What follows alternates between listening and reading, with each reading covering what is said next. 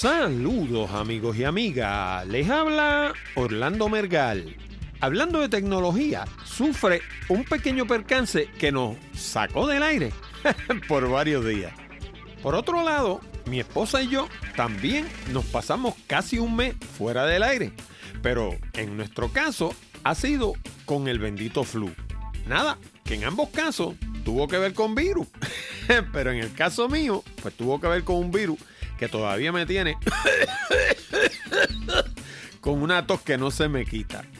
Y hoy les tengo una entrevista interesantísima sobre un nuevo recurso cibernético para promover el pensamiento verde. Se trata de un portal cibernético llamado Aprende Verde, el cual pueden visitar en www.aprendeverde.org y que además fue el proyecto de tesis de maestría de la señora Jacqueline Torres, mi invitada de hoy. Hablarles en detalle sobre este proyecto es lo que va a hacer la señora Torres durante la segunda mitad del programa, pero basta con decir que es un instrumento educativo de primera, que debe perdurar para bien de nuestros jóvenes y de nuestra sociedad en general. De todo eso y de mucho más, hablamos en la siguiente edición de Hablando de Tecnología con Orlando Mergal.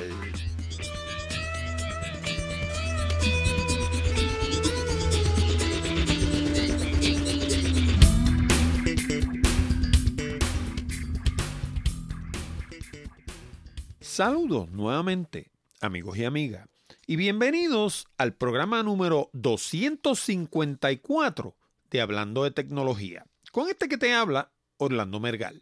Este programa llega a ti como una cortesía de Accurate Communications. Si necesitas servicios de comunicación de excelencia para tu empresa, como redacción en inglés o en español, traducción, producción de video digital, colocación de subtítulos para video, fotografía digital, servicios de audio, páginas de internet, blogs, diseño de libros electrónicos o inclusive producir un programa como este.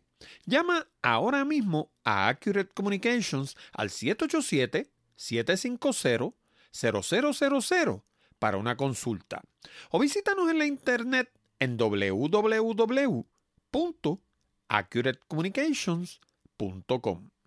También puedes enviar tus preguntas, comentarios y sugerencias a la dirección de correo electrónico contacto arroba hablando de tecnología.com. O déjanos un mensaje hablado en la pestaña verde de SpeakPipe que está en la orilla derecha de nuestra página de internet. Y por último, háblale a tus amistades de Hablando de Tecnología. Si cada oyente le hablara a dos amigos sobre el programa, la audiencia aumentaría exponencialmente. Y ahora, vamos al programa de hoy. Bueno, y ustedes saben que en el pasado yo he tocado el tema de los resguardos o los backups, como se le dice normalmente en español, y la importancia que tienen para uno asegurar la continuidad de la operación de un negocio, ya sea desde el punto de vista de los backups de los qué sé yo, de los archivos que se producen como la acción natural de que un negocio funcione. También puede ser los archivos que uno produce cuando tiene una operación, por ejemplo, de video, de audio, como hablando de tecnología, de fotografía, como mi página Puerto Rico Photography. De todas esas cosas hay que llevar un backup científico y hay que llevarlo tanto de lo que es histórico como de lo que se está haciendo en el momento.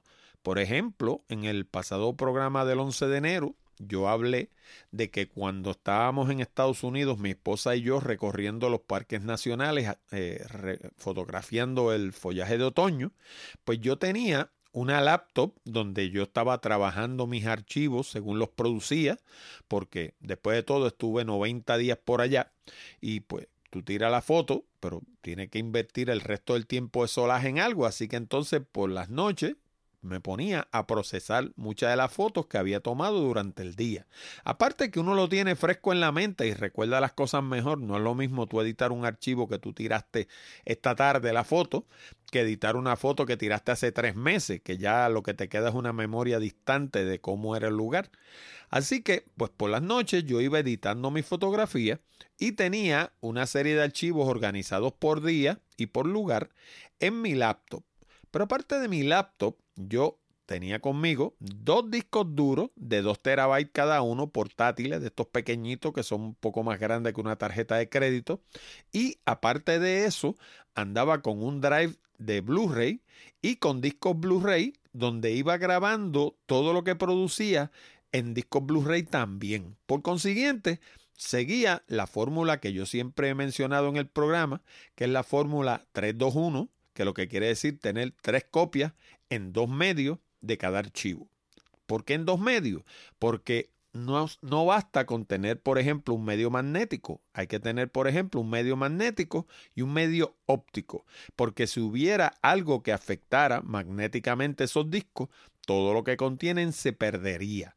Por eso es que es bueno también tener un medio alterno, que es un medio óptico, que no se afecta ni con ondas electromagnéticas, ni con magnetismo, ni con nada. Sencillamente son unos discos básicamente de cristal, no son de cristal, son propiamente de plástico, pero básicamente son unos discos sólidos que no se afectan con energía electromagnética. Así que eso fue lo que yo hice durante el viaje. Pero eso yo también lo hago para todo lo que yo produzco en la oficina. Por ejemplo, yo tengo todos los programas de Hablando de Tecnología desde el primer día que produje el primer programa. Los tengo todos en discos Blu-ray. En discos primero empecé en DVD y ahora los estoy archivando en discos Blu-ray. Pero aparte de eso los tengo en medio magnético también. Los tengo en discos duros externos discos duros, lo que se llaman discos duros desnudos, porque es el mecanismo del disco duro solo, sin el power supply, y se pone en una cosa que parece básicamente una pequeña tostadora de pan. Uno mete el disco duro ahí y eso le añade básicamente la interfase eh, USB, en este caso USB 3, y le añade el power supply. Esas dos cosas están contenidas entre esa pequeña unidad que parece una tostadora de nuevo y uno va y mete su disco duro ahí y entonces eso hace, compone un disco duro completo, lo que sería un disco duro común y corriente, que no tiene más que tres cosas dentro. Tiene el, el, mecanismo del disco duro, tiene el power supply o la unidad de poder, para decirlo en buen español, y tiene la interfase, ya sea USB o sea eh, Firewire o sea lo que fuera, la interfase que uno esté utilizando para hablar desde esa caja hasta la computadora. Pues, ¿por qué esta mentalidad de resguardo es tan importante? Pues mira, el último programa que yo hice de Hablando de Tecnología fue el 11 de enero de este año, del 2018. Días después voy a entrar a la página a hacer algo, no me acuerdo exactamente qué, y descubro que puedo ver la página, pero no puedo entrar a la página.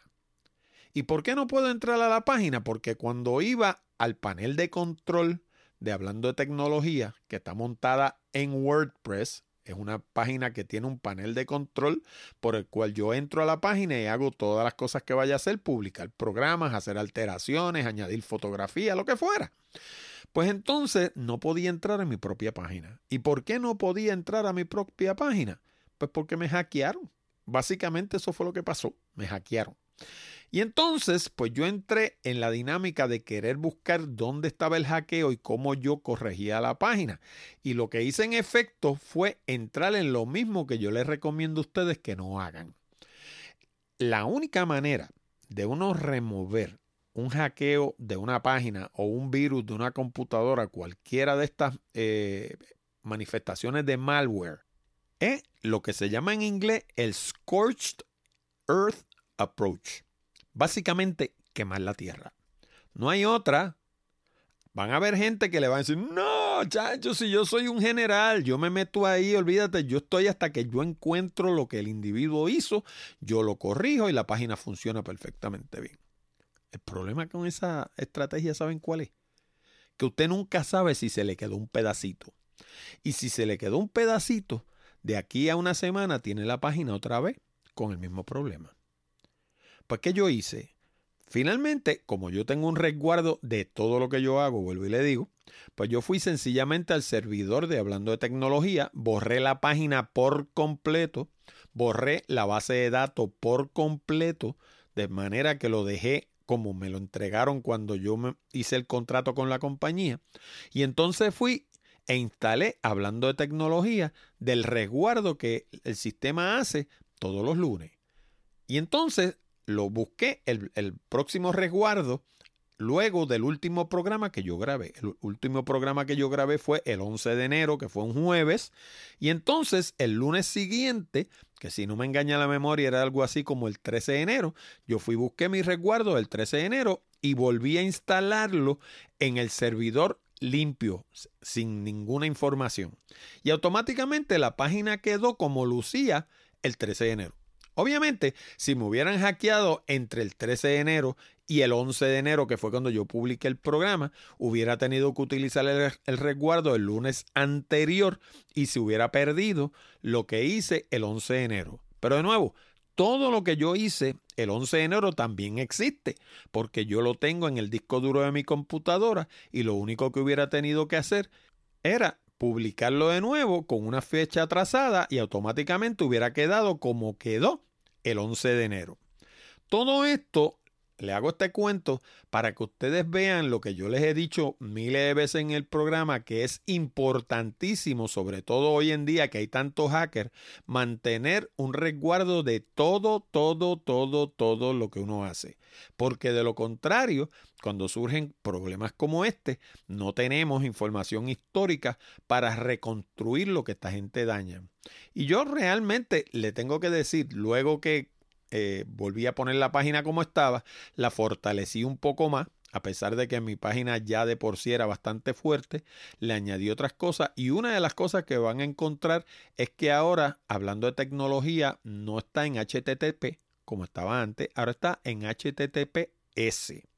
HTTPS lo que quiere decir es que es una página segura y es un poco más difícil de que los hackers la penetren. No es, por lo que aprendí en esta experiencia, no hay nada impenetrable. Porque, óigame, si penetran el gobierno de los Estados Unidos, si penetran el gobierno de Alemania, si penetran el Pentágono, que penetren hablando de tecnología es una bobería. Así que allá afuera hay alguien que sabe mucho más que uno y que si se empeña en penetrar la página de uno, la va a penetrar porque lo peor del mundo es un hacker con determinación. Estas cosas, pues uno trata de hacerlo lo más difícil porque la realidad del caso es, y eso yo lo aprendí desde que yo era jovencito, que cuando alguien se va a robar un carro, un pillo te va a robar un carro, él se va a llevar el más fácil que esté tú lo que tienes que hacérselo lo más difícil posible para que el de al lado sea más fácil. En vez de llevarse el tuyo, se lleva el de al lado. Como decían, dos hombres fueron a la selva y de momento se encuentran con un león y uno de ellos echa a correr y el otro le dice, pero ¿qué vamos a hacer si el león nos va a coger como quiere? Y el otro le dice, no, yo lo único que tengo que hacer es correr más que tú, porque si yo corro más que tú, el león te coge a ti, en lo que él te coge yo me voy. Así que básicamente de eso es que se trata. De uno proteger sus cosas y hacerlo lo más difícil posible y pedirle a Dios que no te hackeen porque créanme, no es imposible. Otra cosa que pasó durante este periodo fue que me cayó el flu. Yo no, no me consta que fue el microbio del flu, porque tengo que admitir que no fui al médico. Pero la realidad del caso es que desde el domingo de las fiestas de San Sebastián, que eso fue por allá por el qué sé yo, como por el 20 de enero, una cosa así, estoy con una tos y un catarro que no se me que bueno, ya se me está quitando obviamente, pero todavía tengo la tos, todavía tengo la flema y esto ha sido una plaga que cayó en mi casa y nos cogió a mi esposa y yo y nos, nos metió en la cama. Yo francamente para que un catarro me acueste tiene que ser una cosa terrible, porque yo francamente paso los catarros trabajando y haciendo lo que hago siempre y el catarro que me tumbe a mí no lo han inventado. Pero este lo inventaron. Este me tiró cuatro días en la cama con escalofríos, con fiebre, con dolor en el cuerpo. Bueno, ha hecho una porquería. Así que entre esas dos razones hay una explicación sumada a lo que yo hablé en el programa anterior, por la cual no había tenido un programa hasta el momento. Hoy, por fin, publiqué un programa nuevo y la razón por la que quise publicar este programa nuevo es porque tengo conmigo a la señora Jacqueline Torres. Y Jacqueline Torres fue una persona que me recomendó el arquitecto Fernando Abruña, que como ustedes saben ha estado cuatro o cinco veces en el programa, tocando temas de edificios verdes y ambientales y de distintas cosas relacionadas con, con las mejores maneras de vivir, porque muchas veces vivimos en contraposición a, a, todo lo que es natural y todo lo que debiéramos hacer. Pues Fernando Abruña me habló de Jacqueline Torres, me la recomendó, y es una maestra, una maestra de escuela, de escuela superior, una maestra de biología, que acaba de terminar su tesis de maestría en educación ambiental. Y como parte de su maestría, pues tuvo que hacer una tesis, como tenemos que hacer todos los que hemos hecho una maestría, y la tesis fue un portal de internet, o sea, parte de, su tesis fue un portal de internet que se llama Aprende Verde y es un portal dirigido al estudiantado, a los maestros, inclusive hasta los principales, de cómo vivir en armonía con el ambiente. Y la página tiene muchísima información y muchísimos recursos que sirven precisamente para eso. Pero yo no me voy a poner a explicárselos en detalle porque precisamente para eso fue que entrevisté a la señora Jacqueline Torres. Así que sin más, vamos a pasar a la parte de entrevista y vamos a conversar un ratito con la señora Jacqueline Torres. Bien amigos, y hoy nos encontramos en la oficina de la señora Jacqueline Torres y vamos a estar conversando sobre un proyecto que por un lado fue su proyecto de tesis para maestría, ¿correcto? Correcto. Y pues por otro lado es un proyecto que va a vivir más allá de la tesis porque es un proyecto práctico que pues tiene aplicaciones para eh, pues el conocimiento de nuestra juventud sobre todos los asuntos que tienen que ver con el ambiente. Bienvenida al, programa, Jacqueline. Gracias, gracias por la oportunidad, Mergal, por recibirme. Esta es tu casa. Gracias. Estamos en la urbanización Alto Apolo y pues si oyen un zum zum bajito detrás del sonido es que estamos a la orilla de una avenida, así que dentro de las circunstancias estamos súper bien me gustaría que me hablara un poquito de usted primero. Me hablara de quién es Jacqueline Torres, de dónde viene, cuál es su formación profesional y con, qué, cuáles son las cosas que la han traído a hacer esto de lo que vamos a hablar luego. Pues Jacqueline Torres es una esposa, madre de dos niños, de dos hijos ya eh, eh, eh, grandes, ¿no? 25, 21 años. Me formé académicamente en un colegio privado de niñas y me quedé en Puerto Rico estudiando mi bachillerato en biología. Eh, la idea mía era estudiar medicina, pero la vida te, cambia el destino, el rumbo, así que eh, por las circunstancias del fallecimiento de mi padre, pues tuve que eh, continuar pedagogía para poder trabajar y ayudar a, mantener ¿verdad? la casa, este, ayudar a mi mamá, que era ama de casa en esos momentos. mi hermano estaba comenzando a estudiar en la universidad y mi hermana, tengo una hermana también, este, la del medio, pues ella también estaba terminando su, su carrera profesional. Así que nos tocó, pues, trabajar, educarnos para, para empezar a insertarnos en, en, las profesiones en el laborales. Y pues accidentalmente, aunque siempre me gustaba enseñar, pues formalmente me eduqué en pedagogía. Así que inmediatamente comencé a trabajar por varios años en un colegio privado de ahí me encanta estudiar, así que me mantuve estudiando y eh, seguí la profesión de planificación ambiental. Eh, por las noches estudiaba mi maestría en planificación ambiental. No soy planificadora ambiental. Eh, sentí mucho, cuando terminé el grado, sentí mucha frustración por la política que estaba insertada en, la planificación. Y sabes, que muchas veces le, dicen que, los problemas de Puerto Rico son problemas de planificación, pero no necesariamente son problemas de planificación son problemas que la política desvía y cambia esos planes. Este, Quizás son problemas de falta de planificación en y todo también, También hay ocasiones en que no, se planifica.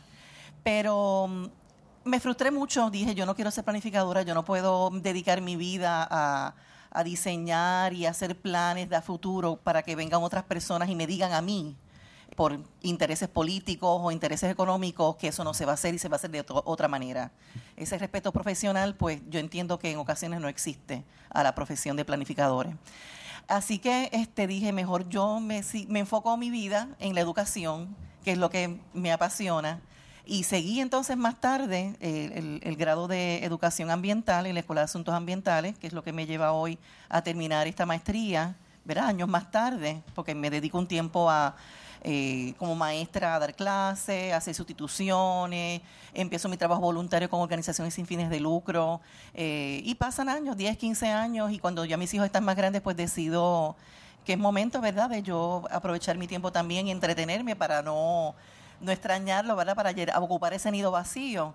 Así que pues eso me lleva a la UMET en donde termino, ahora recién en enero termino mi presentación, mi producto, ¿no? El proyecto de eh, aprendeverde.org, que es una plataforma virtual este, para estudiantes y maestros de escuela intermedia eh, como una herramienta de educación ambiental. Tuve tres años más o menos haciendo el, curso, este, por las noches, a mi paso, a mi ritmo.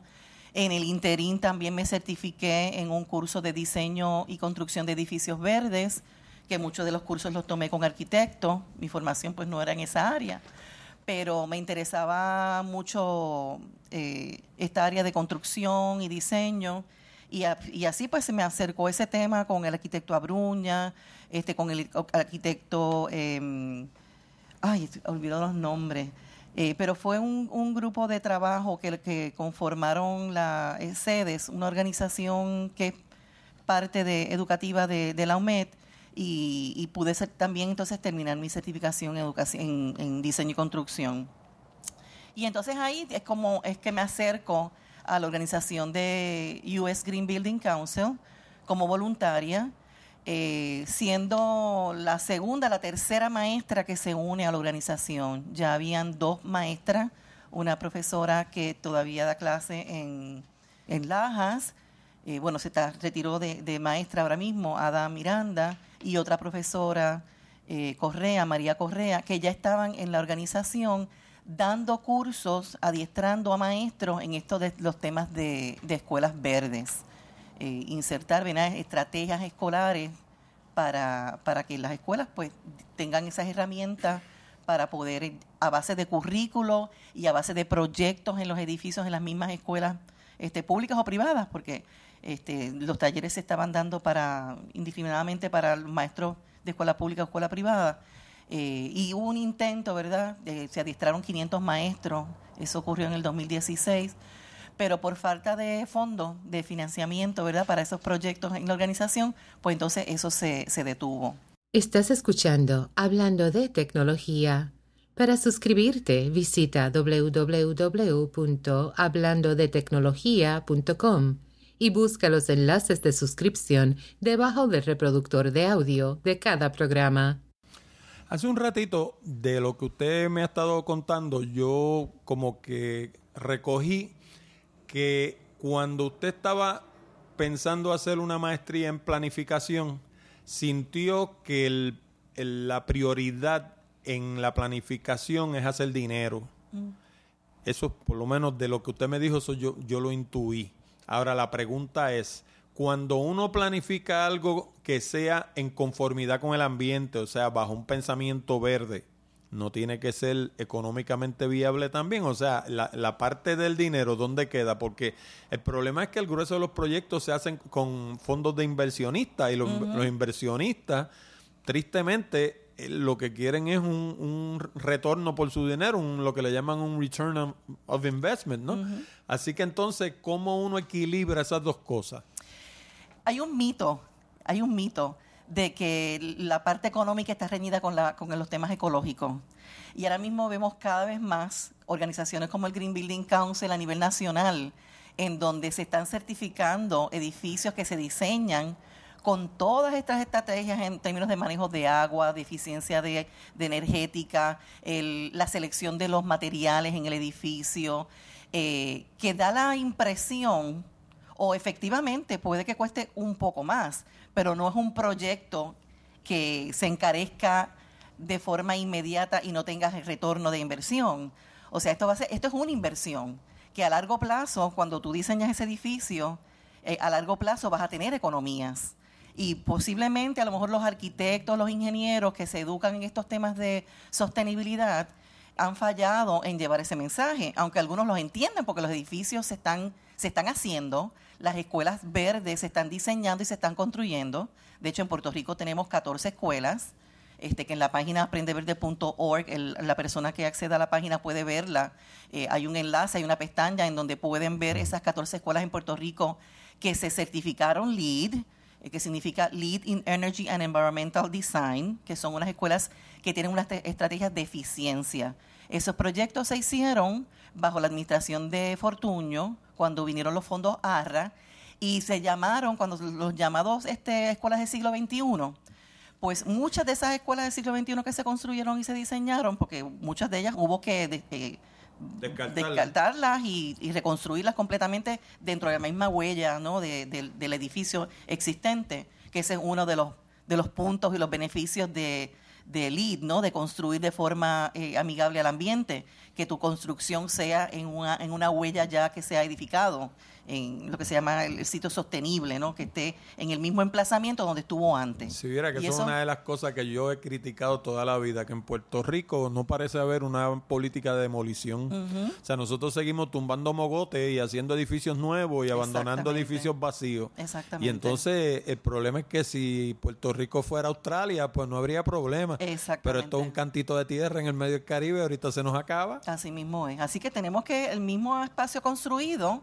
pues tenemos que reutilizarlo. Y ese es uno, en, en LEED eh, hay unos criterios, ¿verdad? Hay unos, unos, eh, unos temas que ellos le dan unas puntuaciones, la organización no que certifica a nivel nacional, cuando se registran para hacer proyectos LEED y, certificarse.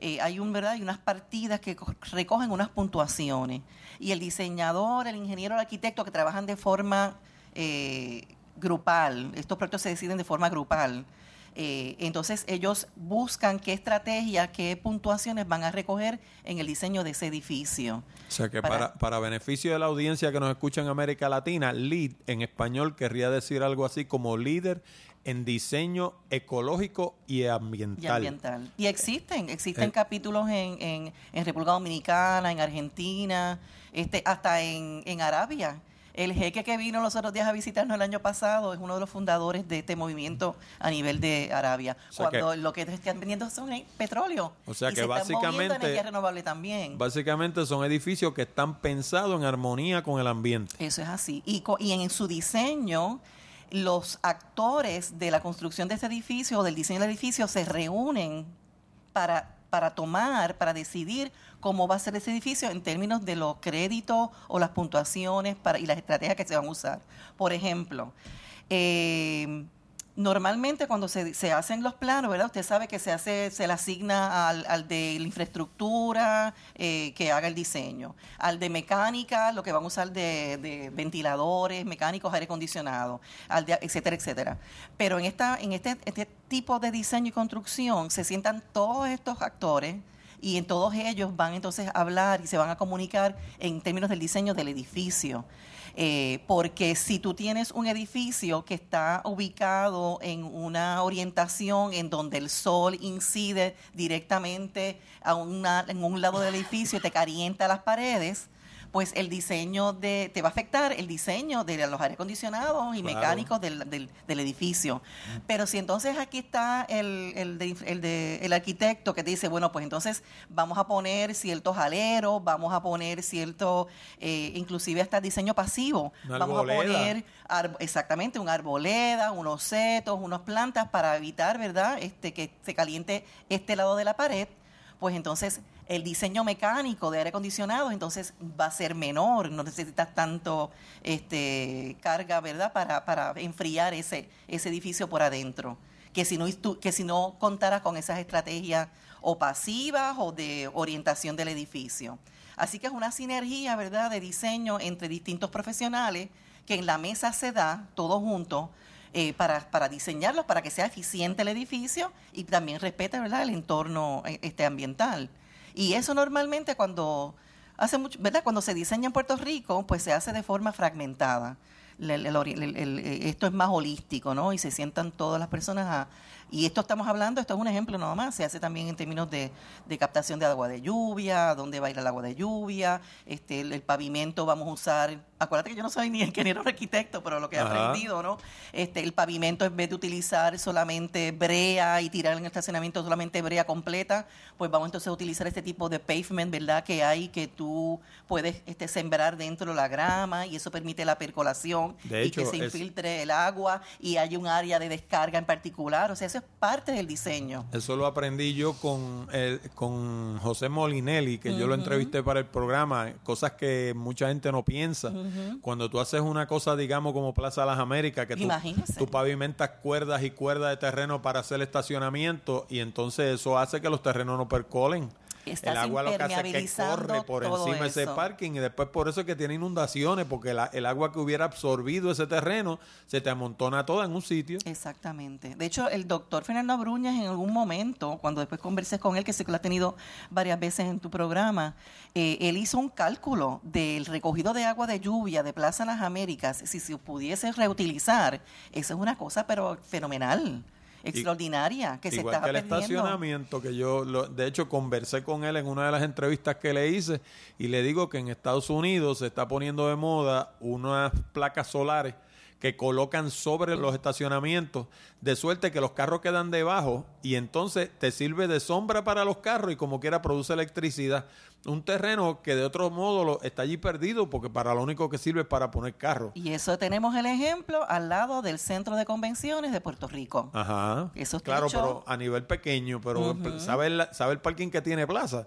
O sea, en Plaza se produciría electricidad en cantidad, por ejemplo, o en Plaza Carolina, que es inmenso. También hay varios moles en Puerto Rico que, que por alguna razón el diseño de su estacionamiento lo hicieron eh, horizontal en lugar de vertical quizás porque es más económico, supongo que esa es la razón, pero la realidad es que se comieron cuerdas y cuerdas de terreno que ahora pues no es otra cosa que un piso en brea y, no, tiene ningún uso más que ponerle carro encima. Y hay muchos espacios bien amplios, como usted dice, Mergal, en fábricas, en lotes de, de colmados, supermercados grandes, que si poco a poco vamos haciendo ese tipo de estrategia, ¿no? De utilizar las placas solares y de forma este, vertical alta y colocar entonces hacer los estacionamientos y a la misma vez recibir, ¿verdad? Utilizar la energía solar como electricidad, aunque sea parcial, no necesariamente tienes, ¿verdad?, que correr todo un edificio, puede ser, este, o sea, que sea off-grid, sino que puede ser utilizando la energía, ¿verdad?, de, energía eléctrica y suplementándola o complementándola con la energía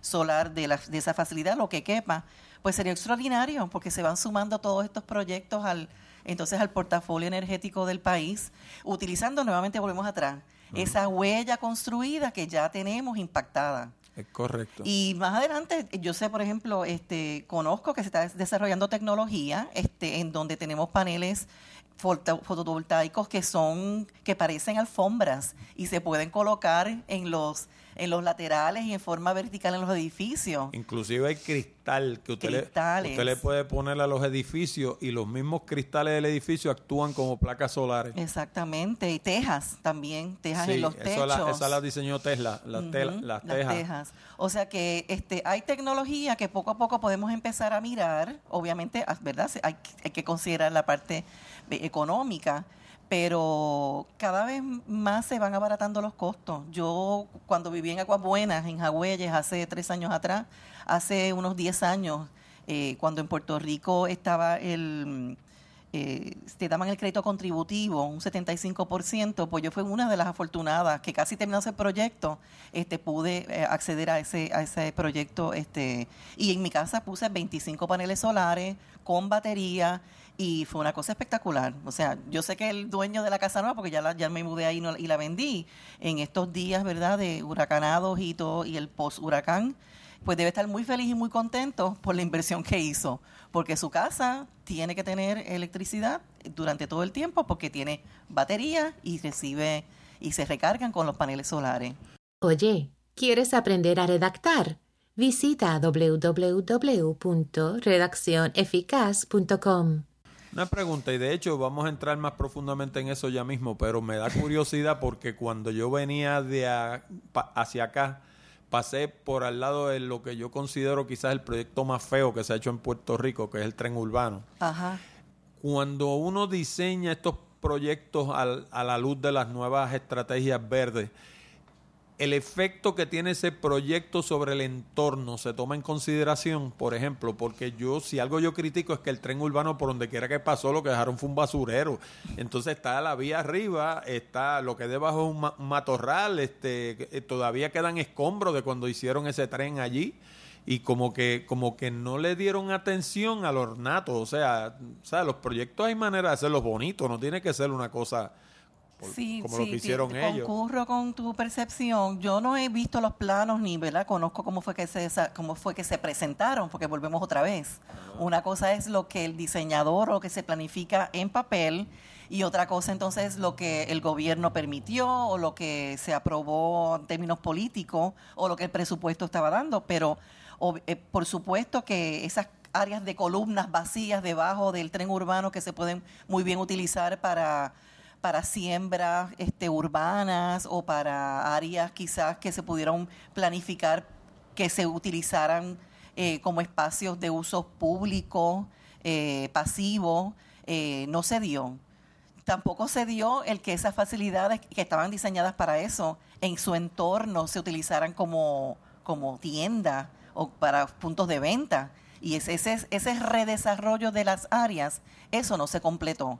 Sí sé que estaba diseñado para eso, ¿no? En áreas quizás, por ejemplo, en el, el de San Patricio, el que termina antes eh, esa parada de San Patricio, que impactara esa área que está el hospital metropolitano, Ah. el área residencial, este, ahora mismo no recuerdo cómo se llama esa parada. Pero ese redesarrollo de esa área, que sí estaba diseñado para eso, no se cumplió, no se completó. Y hay espacios vacíos en Atorrey, la parada de Atorrey. Hay espacios que se diseñaron para que fueran ocupados para comercio y eso no se, no se, no se vendió, no se ofreció, no se desarrolló. Eh, o sea que sí y no. Este, sí se tuvieron consideraciones en términos, ¿verdad?, de, de que el tren urbano impactara el desarrollo del área, pero eso no se cumplió. Pero es que de hecho, y, y no quiero desviarme por lo del tren, porque si, No, nos, no. si nos desviamos por lo del tren, hacemos el programa del tren. Yo, yo tengo unos hang-ups con el tren Sí. serio. Pero, por ejemplo, yo siempre he pensado que una de las razones por las que el tren no ha funcionado en Puerto Rico es porque es un proyecto diseñado para un sitio donde la construcción es vertical y en Puerto Rico la construcción es hacia el lado. Y entonces, si tú no pones unos sistemas de microbuses que reúnan a la gente, los recojan y los lleven a la parada, pues nunca la, la gente no van a usar el tren porque quien único usa el tren es el que vive aledaño a la parada. La- Sí, sí, es que seguimos el modelo norteamericano, cuando quizás debimos haber haber mirado a un modelo como el de Curitiba o un modelo como el de Colombia, que es como el que usted describe, que dentro de las mismas avenidas y centros urbanos se inserta el- el- esos microbuses o pequeños buses con unas áreas de transferencia en donde las personas se reúnen allí como unas plataformas y le alimenta pasajeros al tren. alimenta al pasajero al tren. Y entonces, Claro. pero está, está insertado. Yo fui a Colombia hace un año y me encantó, o sea, ese proyecto, en donde tú ves que en las avenidas, en el mismo centro, discurre ese, ese microbús, este, y con esas plataformas en donde hay unos puentes, ¿no? De los Ajá. extremos de las, de, la, de las aceras para llevarlos a ese centro, porque es en la avenida principal, y alimenta entonces esas plataformas a las personas. Y como usted dice, eh, mantiene ese ordenamiento, ese flujo de, de, de transeúntes y usuarios de forma horizontal. Que son los mismos que le hubieran alimentado las tiendas que nunca hicieron. Exactamente. Porque si hubieran tenido transeúntes, pudieran haber hecho las tiendas y hubieran sido exitosas. Usted tiene toda la razón. De hecho, hace 25 años atrás yo estuve en España y en Toledo, para esa época ya Toledo era peatonal, lo que debiera ser el viejo San Juan. Sí, pero ese también, acuerdo. ese también es otro pro- programa. Sí. Pero yo llegué allí en lo que se conocía como un tren de cercanía. Era un tren que se cogía en Madrid y te dejaba en la entrada de Toledo. De esa entrada a la ciudad había un microbús que te cogía gratis, te recogía en la parada del tren y te dejaba en la entrada de la ciudad, porque de ahí para adentro era todo el mundo a pie. Allá adentro no había carro. Y o sea, si eso existiera en Puerto Rico, eso nada más generaría una economía que giraría alrededor del tren y haría que el tren fuera una cosa práctica, porque de lo contrario estamos transitando trenes vacíos por ahí, que yo los he visto con mis ojos, que pasa el tren y tú miras y van tres pasajeros.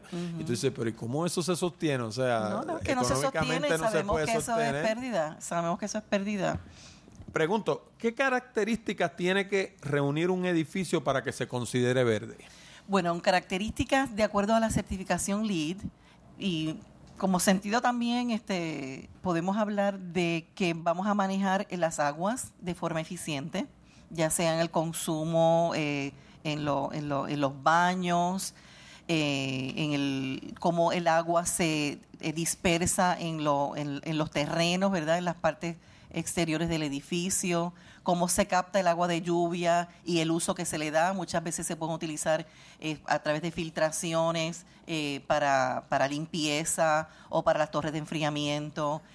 otro tema que se maneja es la energía, ¿no? Ese edificio energéticamente, esa envoltura, cómo está eh, manejada, que no reciba el, el calor, la irradiación del sol, para que entonces mecánicamente el edificio pueda utilizar unidades más pequeñas o, el diseño sea apropiado para el enfriamiento del edificio, o la ubicación de ese edificio eh, de tal manera que reciba ventilación cruzada y el edificio no necesite la, ventilación mecánica, o sea, no sea necesario poner aires acondicionados, sino que se utilice la ventilación ¿verdad? De, los, de los vientos, eh, dependiendo del diseño y la ubicación del edificio.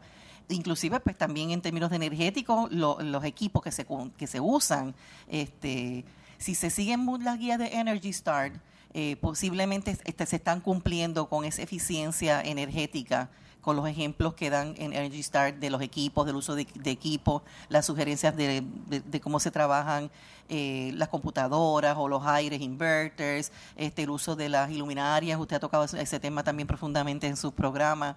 Eh, o sea que energéticamente también se mira eh, el, edificio.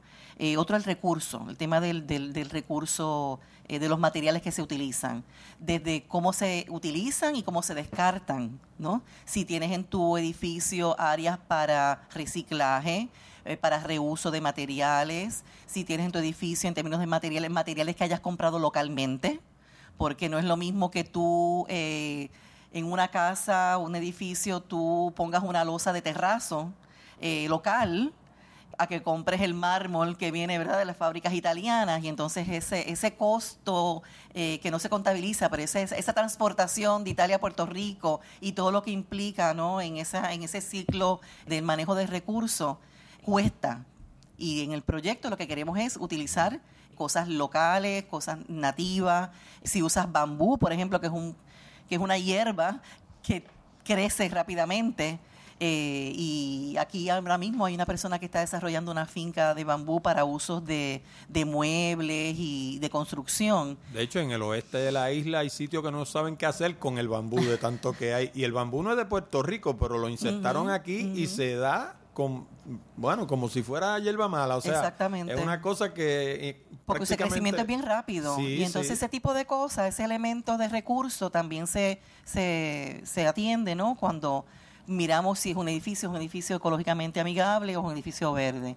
Eh, otro tema, pues ya le mencioné, la ubicación o el, el, emplazamiento, la orientación de ese edificio con relación al sol o con relación al, al, área en que esté, si está en un área este, cerca de humedales o si está en un área eh, cerca de ríos, este, cerca de, de, la zona marítimo terrestre. O sea, de dónde ubica ese edificio, pues también es importante considerarlo y la orientación que muchas veces aquí eso ni se, ni se toma en cuenta. Pues tú tienes una finca y tú lo cuadriculan y más o menos acomodan las casas o los edificios este, dependiendo de dónde ya está la carretera, la estructura existente. O sea que no hay quizás mucha libertad en términos de diseño para tú este, eh, ubicar el, edificio. Pero siempre se pueden tomar estrategias pasivas para ¿verdad? mitigar o adaptar y hacer eh, estas otras estrategias, insertarlas en, el, en el área.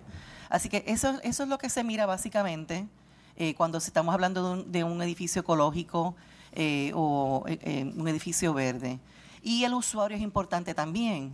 Este, las prácticas que tenga, ¿verdad? La persona que habita ese edificio, tan sencillos como si tú no estás trabajando en una computadora, porque la pongas en, para que se apague o, si vas a salir de una habitación, pues tú apagas los aires acondicionados o, apagas las luces. Este, si utilizas en un edificio, te lavas las manos, pues un ¿verdad? a menos que no tengas la, la, el, sistema este mecánico, ¿no? Que, te lo, que, el, que, el agua tú aprietas el, el, el, dispensador y por uno o dos minutos te descargue el agua, pero el uso del agua, si tienes la llave, que la llave no la dejes corriendo, o sea que el usuario también es importante en esto, eh, el, el, manejar quizás el aire acondicionado, que para uno es más frío, otro está caliente, entonces estar constantemente subiendo o bajando la temperatura, este o sea que como también... Ya eso cae dentro del mundo del adiestramiento. Exactamente, exactamente. Pero también es un componente importante cuando tú estás diseñando un edificio que tomó en consideración como el usuario, hacerle lo más eh, eh, amigable al usuario que no tenga que él tomar las decisiones. Eh, por ejemplo, lo que te mencionó ahorita de que aprenda y apaga la luz cuando salga de la habitación. Pues para eso ya tenemos sistemas de, sensores automáticos que se ponen que cuando eh, no siente la carga caliente en la habitación o no hay movimiento, pues el, la habitación se apaga. De hecho, eso ahora están viniendo infrarrojos, los originales venían por sonido. Entonces, en el Sagrado Corazón, yo estudié allí la maestría y me acuerdo que durante los exámenes las luces del salón se apagaban. Exacto. Porque como está todo el mundo callado. Y está muy quieto, exactamente. Sí, sí, sí. Había que levantar la mano o hacer algo así. Eh. O sea que por eso es que le digo que el elemento del usuario también es importante y depende que se pueden poner, este, eh, adiestrar al usuario o poner estrategias, ¿verdad? Incluir estrategias como estas mecánicas este, tecnológicas, que entonces no lo, hace por la persona. Los infrarrojos van a saber que tú estás ahí, aunque no digas una palabra. Exactamente. Este, un edificio verde, ¿hay que construirlo verde de la zapata para arriba? ¿O se puede coger un edificio que fue construido a lo torpe y enverdecerlo. O, o, quizás enverdecerlo un poco, a lo mejor nunca queda tan eficiente como uno que lo pensemos verde desde el piso, pero lo podemos enverdecer. Sí, sí. Se pueden este, eh, insertar y, colocar estrategias ambientales a edificios existentes. Eso se puede hacer. ¿Cuán presente está la mentalidad ambiental en Puerto Rico? Across the board, si cogemos la isla entera, nosotros los puertorriqueños, ¿somos gente ambiental o somos una partida irresponsable en ese aspecto? Eso es una pregunta tan y tan difícil de contestar. Y depende a quien usted le pregunte y si es una persona que es positiva o una persona que es ¿verdad? negativa en su manera de ver las cosas. Yo quiero pensar yo, y por eso estoy, soy educadora, ¿verdad? Porque creo en el cambio y creo que las personas se pueden readiestrar y se les puede enseñar cosas y pueden aprender, tienen la capacidad de hacerlo. Creo en eso, creo que podemos eh, ser un país más eh, conscientes del ambiente. Y por mi experiencia, ¿verdad? Estando en el lado del ambiente y de, como voluntaria de organizaciones ambientales, porque con el US Green Building no es la única que estoy, este, estoy también maneja, este, trabajando con comunidades eh, veo tantos y tantos proyectos espectaculares que se hacen de, corte ambiental que no puedo pensar que, que, Puerto Rico eh, es, un, es un país en donde no se, no se viva con esa mentalidad. Sí existen sus casos, sí existe, y lo vemos todos los días, o casi todos los días, ya yo no lo veo tanto, aquel que tira por la ventana la basura a la calle, yo creo que antes cuando yo pequeña yo lo veía mucho. Las playas. Las playas que quedan en este completamente sucias, pero hace unos años para acá, quizás para la noche de San Juan, eh, supe de experiencias en playas que, que dan esperanza, que quedaron bastante limpias aparte, pues como le mencioné, de proyectos ambientales que se están haciendo across the board de Puerto Rico, con organizaciones, con eh, personas que se organizan, microproyectos, proyectos pequeños de, eh, agroecológicos, de cultivo hidropónico, de proyectos como el Caño Recicla, de comunidades que están, son las mismas comunidades este, desarrollando empresarios para reciclar. Eh, como Reciclaje del Norte, que hace 20 años comenzó una cooperativa de empresarios y ahora es, cubre a todo Puerto Rico. Lo que pasa es que a veces son invisibles esos proyectos no los conocemos, no los vemos. No cubre eso, la, prensa, no cubre, los asesinatos y eso. Sí, sí, sí. Los traqueteos políticos. Pero mi experiencia, que usted sabe que yo le comenté, ¿verdad? Que estamos también eh, produciendo y colaborando con, con el Puente Enlace Latino de Cambio Climático en un programa de radio y me daba mucho miedo entrar, ¿verdad?, a colaborar en ese, en ese, en ese tema porque pensé que no iban a aparecer personas para, para divulgar estos proyectos ambientales. Y mi experiencia hace un año y medio es que mi agenda no tiene espacio para las personas que llaman o los proyectos que nos acercamos para que, para que los demás lo conozcan, lo que están haciendo en términos, de, como le menciono, de agricultura o de reciclaje o de limpiezas de playa o de limpiezas de costa o educación ambiental de escuelas, de ecoescuelas. Son tantos y tantos proyectos que se hacen, pero son invisibles. Así que yo, yo pienso que sí todavía existe, ¿verdad?, la persona que no tiene esta conciencia ambiental. Sí existen los que niegan, y lo tenemos dirigiendo, ¿verdad? dirigiendo la este, nación. La nación, que, que niegan, son los denials del cambio climático. Pero son, pero hay científicos que apoyan, ¿verdad? Este, estas, estas, estas, estas ideas que están, lo están validando con estudios, ¿verdad?, científicos.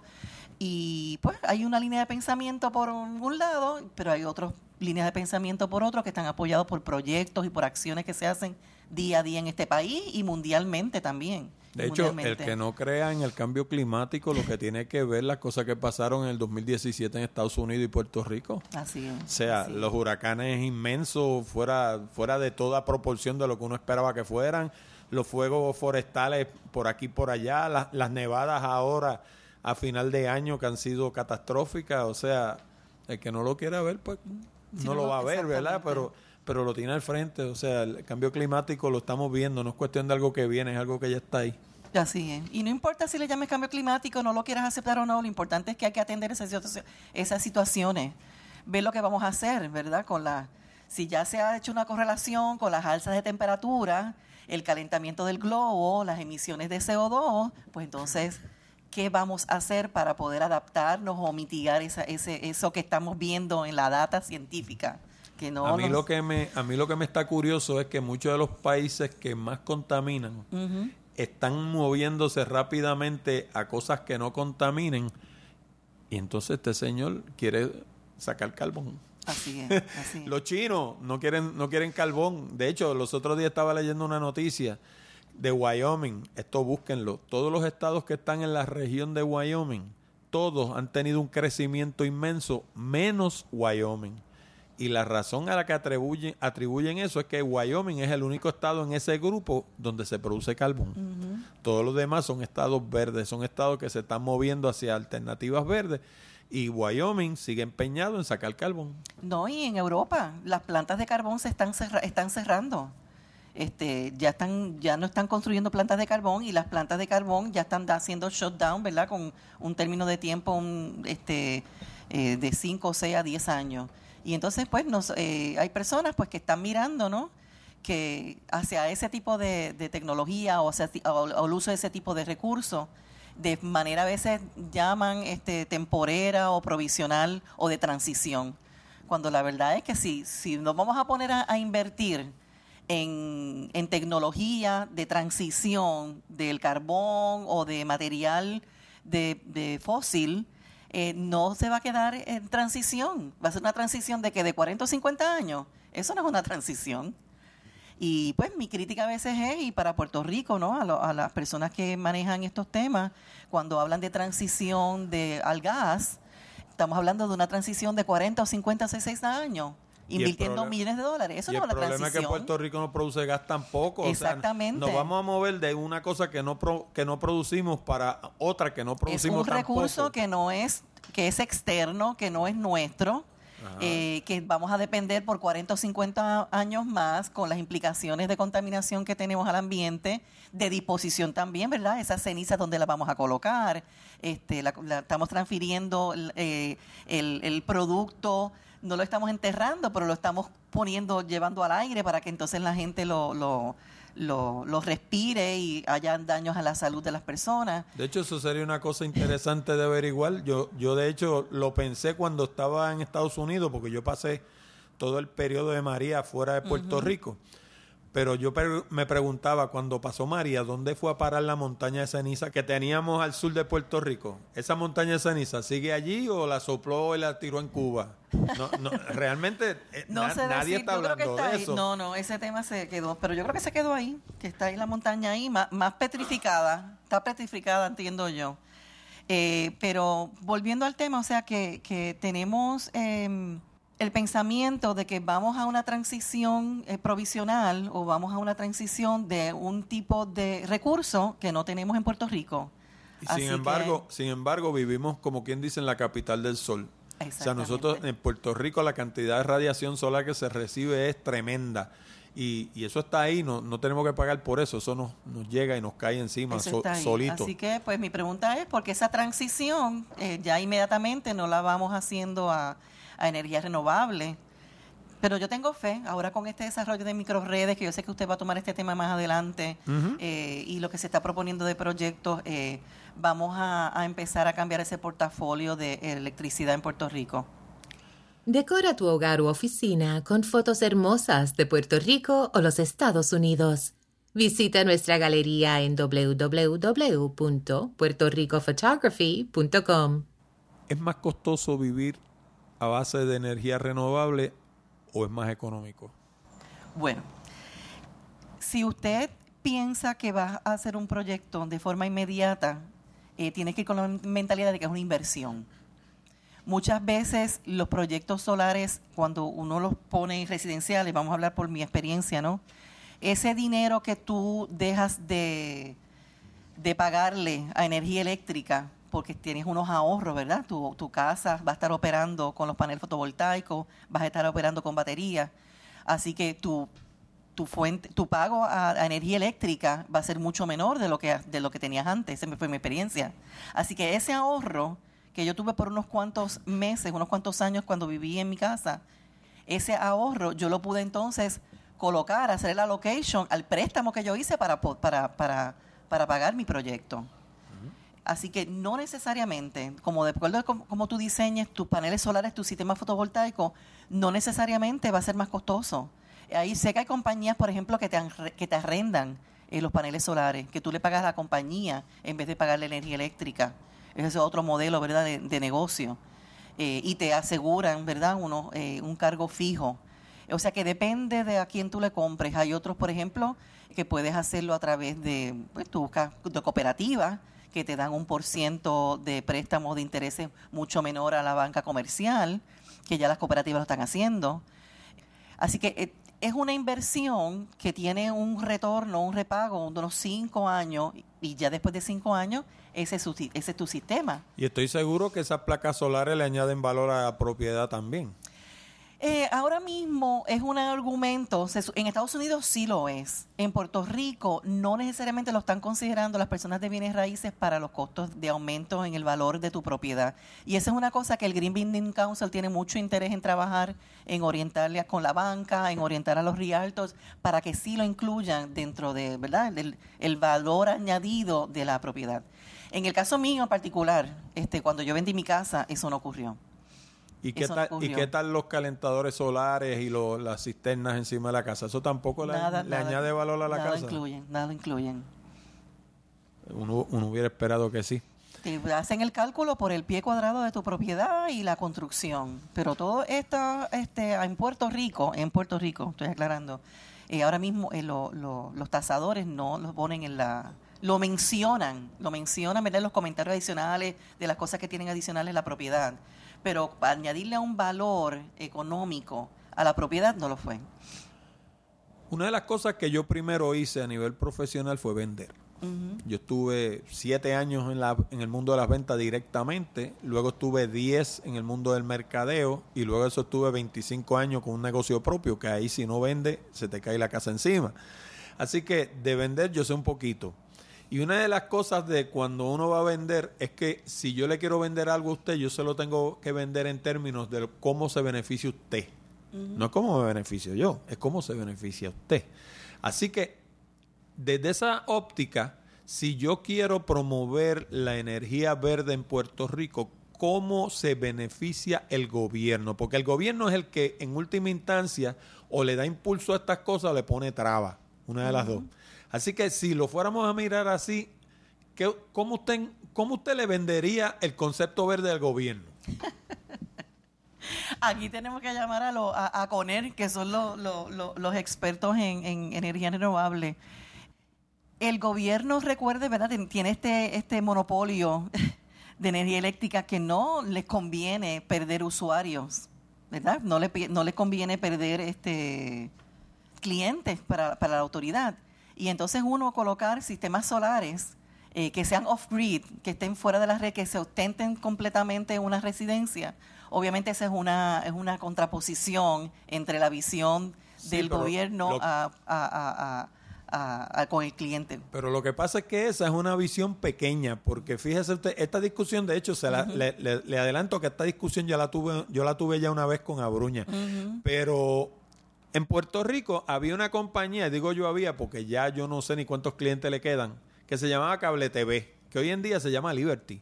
Y esa gente vende en televisión por cable. Esa era la gente que tenía que haber promovido la televisión por platillo.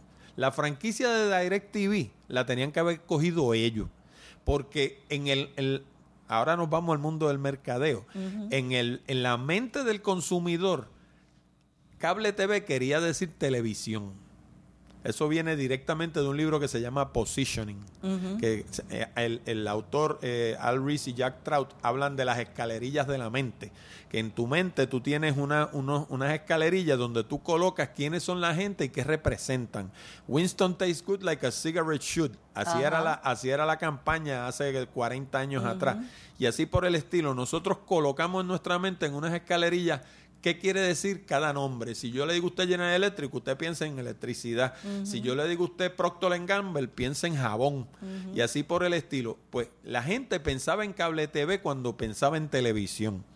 Y ellos no se dieron cuenta de eso, eso le pasó por al frente de su cara.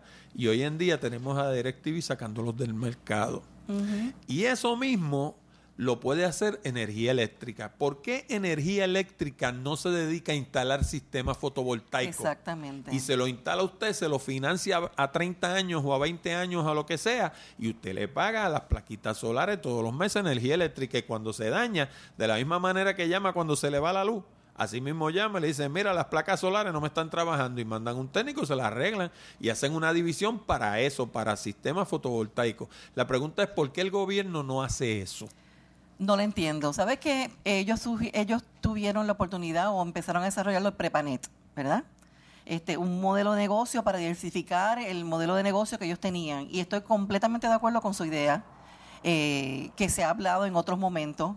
No se ha creado como un branding de energía fotovoltaica como tal, porque solamente las personas lo asocian con proyectos eh, aislados el proyecto eólico que hay en Santa Isabel o las placas solares que hay en las fincas de Guayama o los proyectos eólicos que hay en Naguabo y alguno que otro proyecto residencial de energía fotovoltaica. No es ahora con esta crisis, eh, ¿verdad? Y esta oportunidad que nos trajo el huracán María, que y con también con la presencia más activa de los de los de la industria de energía renovable que para mi opinión, y yo se lo había dicho a ellos anteriormente, estaban muy callados, muy pasivos, haciendo su trabajo, yo digo su microtrabajo, eh, buscando clientes. No es ahora que ellos como que se están uniendo y se están organizando para hacer visible esta, este, estos proyectos solares y que sean, y que sean accesibles a las comunidades también. Eh, educarlos a que pongan placas solares junto con, con baterías en, en sus residencias para que el sistema funcione porque cuando la luz se fue, hubo muchas casas que tenían paneles solares, pero no tenían batería. Así que se quedaron sin el sistema, porque la batería grande de ellos, donde almacenaban electricidad, era con el sistema de energía eléctrica. Y entonces eso ellos no lo sabían, o el cliente no lo sabe, o no se lo explicaron, o no lo consideraron, no, no lo sé. Pues, pueden ser todas, todas, todas ellas quizás la contestación. Pero no hay visión para cambiar el modelo de negocio. Este, yo no sé si el cartel ese llamado cartel de petróleo existe o no. Este, nunca han dicho quiénes son, nunca han dado nombres, son cosas fantasmas, si es algo creado, yo no sé. Eh, pero eh, ¿serán esas personas interesadas que quizás de alguna manera controlan el monopolio de energía eléctrica los que no permiten ese cambio de visión como usted menciona, en donde el nuevo negocio de energía eléctrica sea insertarse en la, energía renovable y que, activamente lo hagan, como usted explicó, ¿verdad? Que sean, sean ellos los que desarrollen el negocio. Eh, y también haya negocio privado, ¿verdad? Como existe ya que está organizado. Eso sería grandioso. Eh, no sé si hay algún administrador o un ejecutivo o, el mismo gobernador que se siente uno y se le explique esto y a alguien a nivel ¿verdad? de política pública se le, se le ocurra eh, mover este pensamiento. Pero nunca se ha hablado de eso a nivel gubernamental, nunca se ha escuchado esa, esa posibilidad este, que me parecería fantástica, porque entonces estás diversificando ¿no? La, las posibilidades de negocio de, este monopolio. No, y aparte de eso, si alguien sabe de electricidad en Puerto Rico es energía eléctrica. o sea, nosotros tenemos la gente, no hay que irlos a buscar a ningún sitio, están ahí. Están ahí. Y entonces, pues el pensamiento es quizás lo más fácil eh, en la privatización.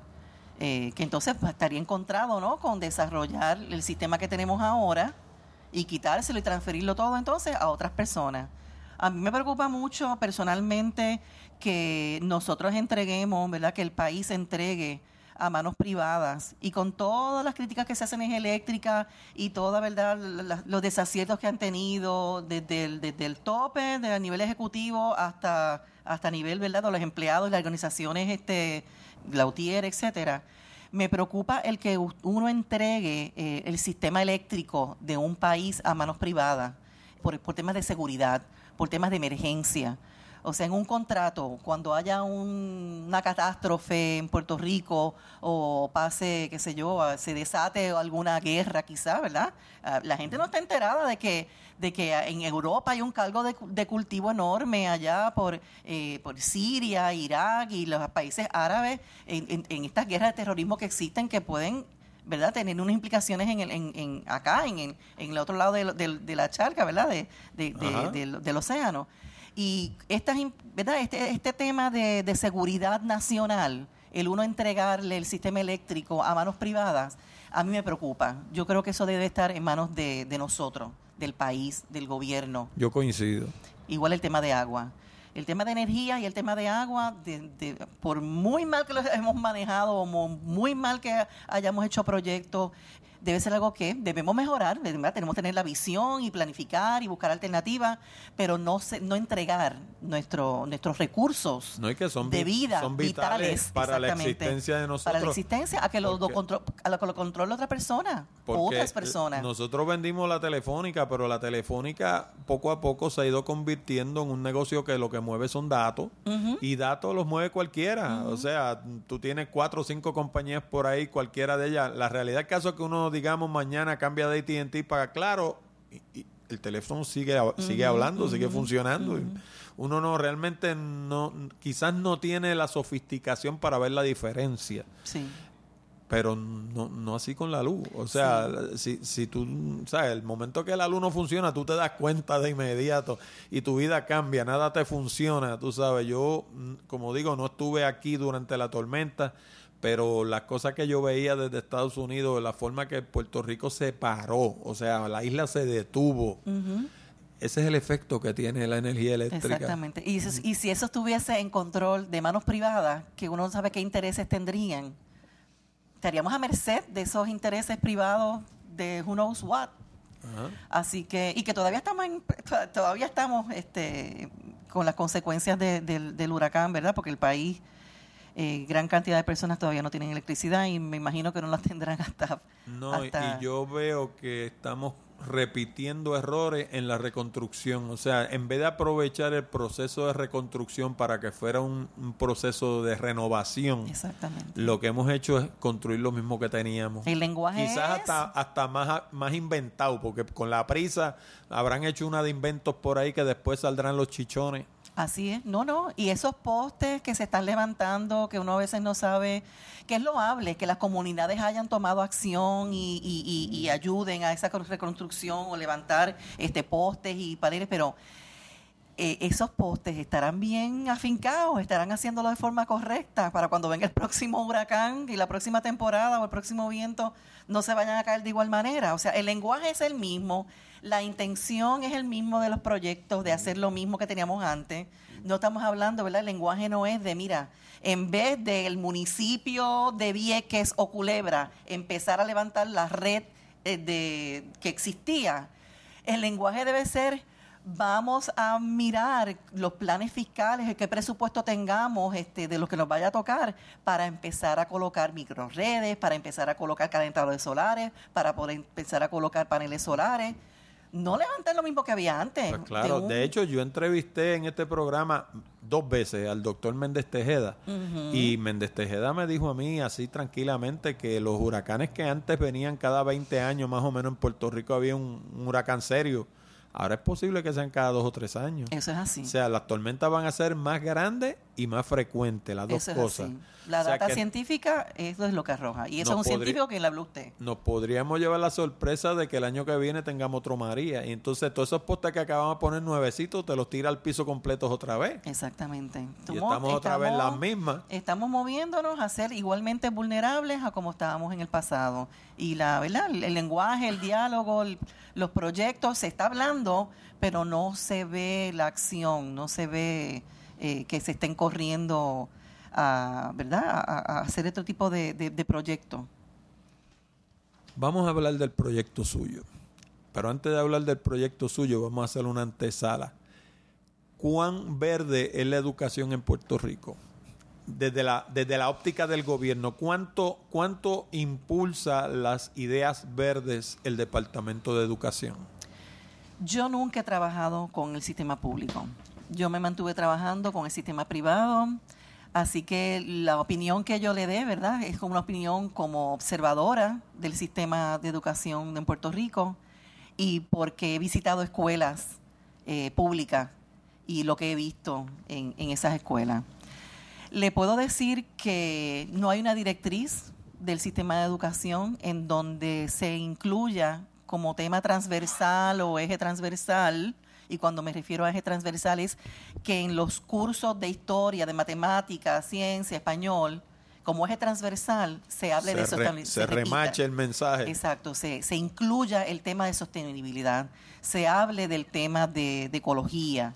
Eh, sí, incidentalmente puede caer, ¿verdad?, la discusión cuando tú quizás este, te leas eh, La charca de René Marqués o leas algún artículo eh, eh, ambiental en, español o trates los temas en geografía, ¿verdad? Dependiendo cómo el maestro maneje el tema en geografía, pero no es una direct, no es algo transversal, no es que esté incluido, que sea parte de, de ADN de ese curso, de ese maestro, de esa formación.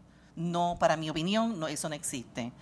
Eh, los estudiantes lo aprenden incidentalmente cuando hablan de biología y entonces en el curso de biología pues hay un capítulo pues que habla de, ciencias ambientales, ciencias terrestres, cuando eh, estudian eh, quizás este, en, sociales, geografía, sí se estudia porque ya geografía no se estudia en este país.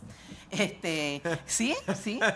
ni en este, ni en el otro, ni en la nación tampoco, ah. norteamericana. O sea, geografía, eso es si lo coges en la universidad, y cuidado.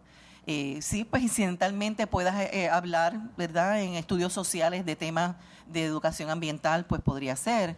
En matemática, nada. por eso es que tenemos un presidente que dice que de allá cae lots of water. Así. Ah, an island with a big ocean, with lots of water. Sí, sí, sí, sí. Y eso, que, que él tenía inversiones aquí en Puerto Rico y lo había visitado muchas veces. ¿Pero las quebró? Sí, sí, sí. Este, pero volviendo al tema que nos ocupa, eh, mi impresión es que simplemente es, eh, ¿verdad? Este, incidental cuando se hablan y se tocan los temas en el curso, pero y escuelas que adoptan, que hay maestros comprometidos, que de ciencia principalmente, que se les ocurre o, entusiasman a los estudiantes para hacer eh, huertos escolares o mariposarios, pero de ahí no pasa.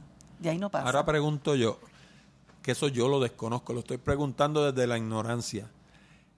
Las escuelas públicas tienen un currículo que responde a una mentalidad gubernamental. Básicamente son un instrumento de indoctrinación. Las escuelas privadas funcionan de manera similar. O sea, se le da una unas directrices de qué van a enseñar y qué no van a enseñar y ese tipo de cosas. Sí, las escuelas privadas tienen unas guías educativas que son, son conformes a, la, a, la, a, las guías del Departamento de Educación. Este, quizás las escuelas eh, que son eh, alineadas a la a, las religiosas, que son un poco más independientes, pero entonces están alineadas, ¿no? A la formación religiosa de esa, de esa, mm, de ese ideal, ¿verdad? Que lo está educando. Por ejemplo, pues yo no he visto el currículo, por ejemplo, de Fuente de Agua Viva, pero yo sé que ellos tienen su propia escuela y seguirán las guías, ¿no? Porque están autorizadas por el Departamento de Educación de Puerto Rico y tienen unas guías curriculares que seguir y unos temas que atender este, y unos objetivos que cumplir. Pero dentro de esto, pues ellos también insertarán ¿no? su filosofía, su ideal y su idea de pensamiento religioso. No, no, yo, este. yo eso lo... Mm, primero no, no lo, ¿cómo se llama? No, no me sorprende y, no me extraña ni, ni, ni lo hasta cierto punto no lo veo mal, porque así, o sea, si tú pones a tu hijo en un colegio bautista es porque tú quieres que le enseñen los, los, valores de la fe bautista o de la fe, qué sé yo, católica, o de la que sea.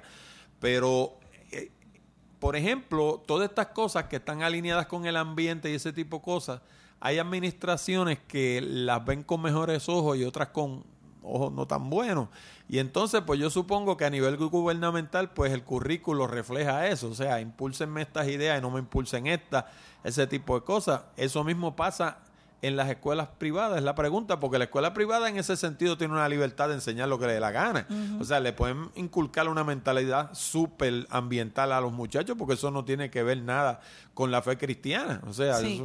Sí, sí, este, entiendo lo que, lo que dice. Sí, las escuelas privadas tienen más libertad porque también tienen más recursos económicos para hacer proyectos especiales dirigidos y guiados a los temas ambientales y ecológicos que el departamento este, no, no tiene tiene también la libertad de permitir que los estudiantes salgan y hagan visitas guiadas y visitas educativas y salidas a, ¿verdad? proyectos que tú puedes ver fuera de la escuela, eh, porque la escuela privada pues maneja con sus seguros y sus y sus cosas esa salida, mientras que en ocasiones eh, está la problemática con el Departamento de Educación, los permisos de salida de esos estudiantes, que no pueden salir pues por el riesgo o porque el seguro no los cubre o porque este, debes tener tanta cantidad de maestros este, disponibles para que los acompañen que no los hay. Eh, o porque no pueden hacer visitas cerca de cuerpos de agua o a las playas porque no, no los permita el departamento por el problema, el tema de seguridad. Y entonces esos son inconvenientes para exponer a estudiantes a visitas educativas ¿verdad? externas eh, que están fuera del salón de clase. Eh, eh, y en el término privado, pues es más fácil hacer esas visitas que en, el tema de, en el área de, de, escuela, de escuelas públicas. Pero en términos de currículo, de objetivos y cumplir con los temas educativos en escolares en, en escuelas privadas y en escuelas públicas, es lo mismo. Yo empecé a dar clases en el 1985 eh, y ahora todavía estuve dando clases en, la Escuela Laboratorio de CEDIN de la Interamericana. Eh, y el currículo de biología, los, los temas de biología, eh, todos los capítulos y los objetivos son los mismos. O sea, la clase del 85 que yo di es la misma que la clase del, en temas de objetivos, ¿no? Es la misma que yo di en, ahora, hace, en diciembre, que terminé por contrato. Este, lo que lo hace diferente es pues la experiencia que se le ofrece adicional al estudiante ya sea la experiencia dentro del salón de clase, ¿verdad? En su entorno, en su edificio, o la experiencia que se le puede dar al estudiante fuera del salón de clase, que como le mencioné, en las escuelas privadas es mucho más fácil de esas salidas, ¿verdad? que se permitan esas salidas, esa experiencia, que, que las salidas o los permisos que se puedan obtener en, para las escuelas privadas, eh, públicas. Hábleme de Aprende Verde. ¿Qué es eso? ¿Cómo surge? Hábleme del asunto completo. Llegamos, llegamos por fin. Sí, sí. En la antesala fue larguísima, pero es que eh, la gente mira de afuera a Puerto Rico y no lo entiende. Y la razón por la que no lo entienden es por estas mismas cosas que hemos estado hablando nosotros. Porque aquí suceden cosas que son inverosímiles, pero es nuestro país, ¿verdad? Sí, hay que, hay que conversarlas, hay que dialogarlas y, y para entenderlas.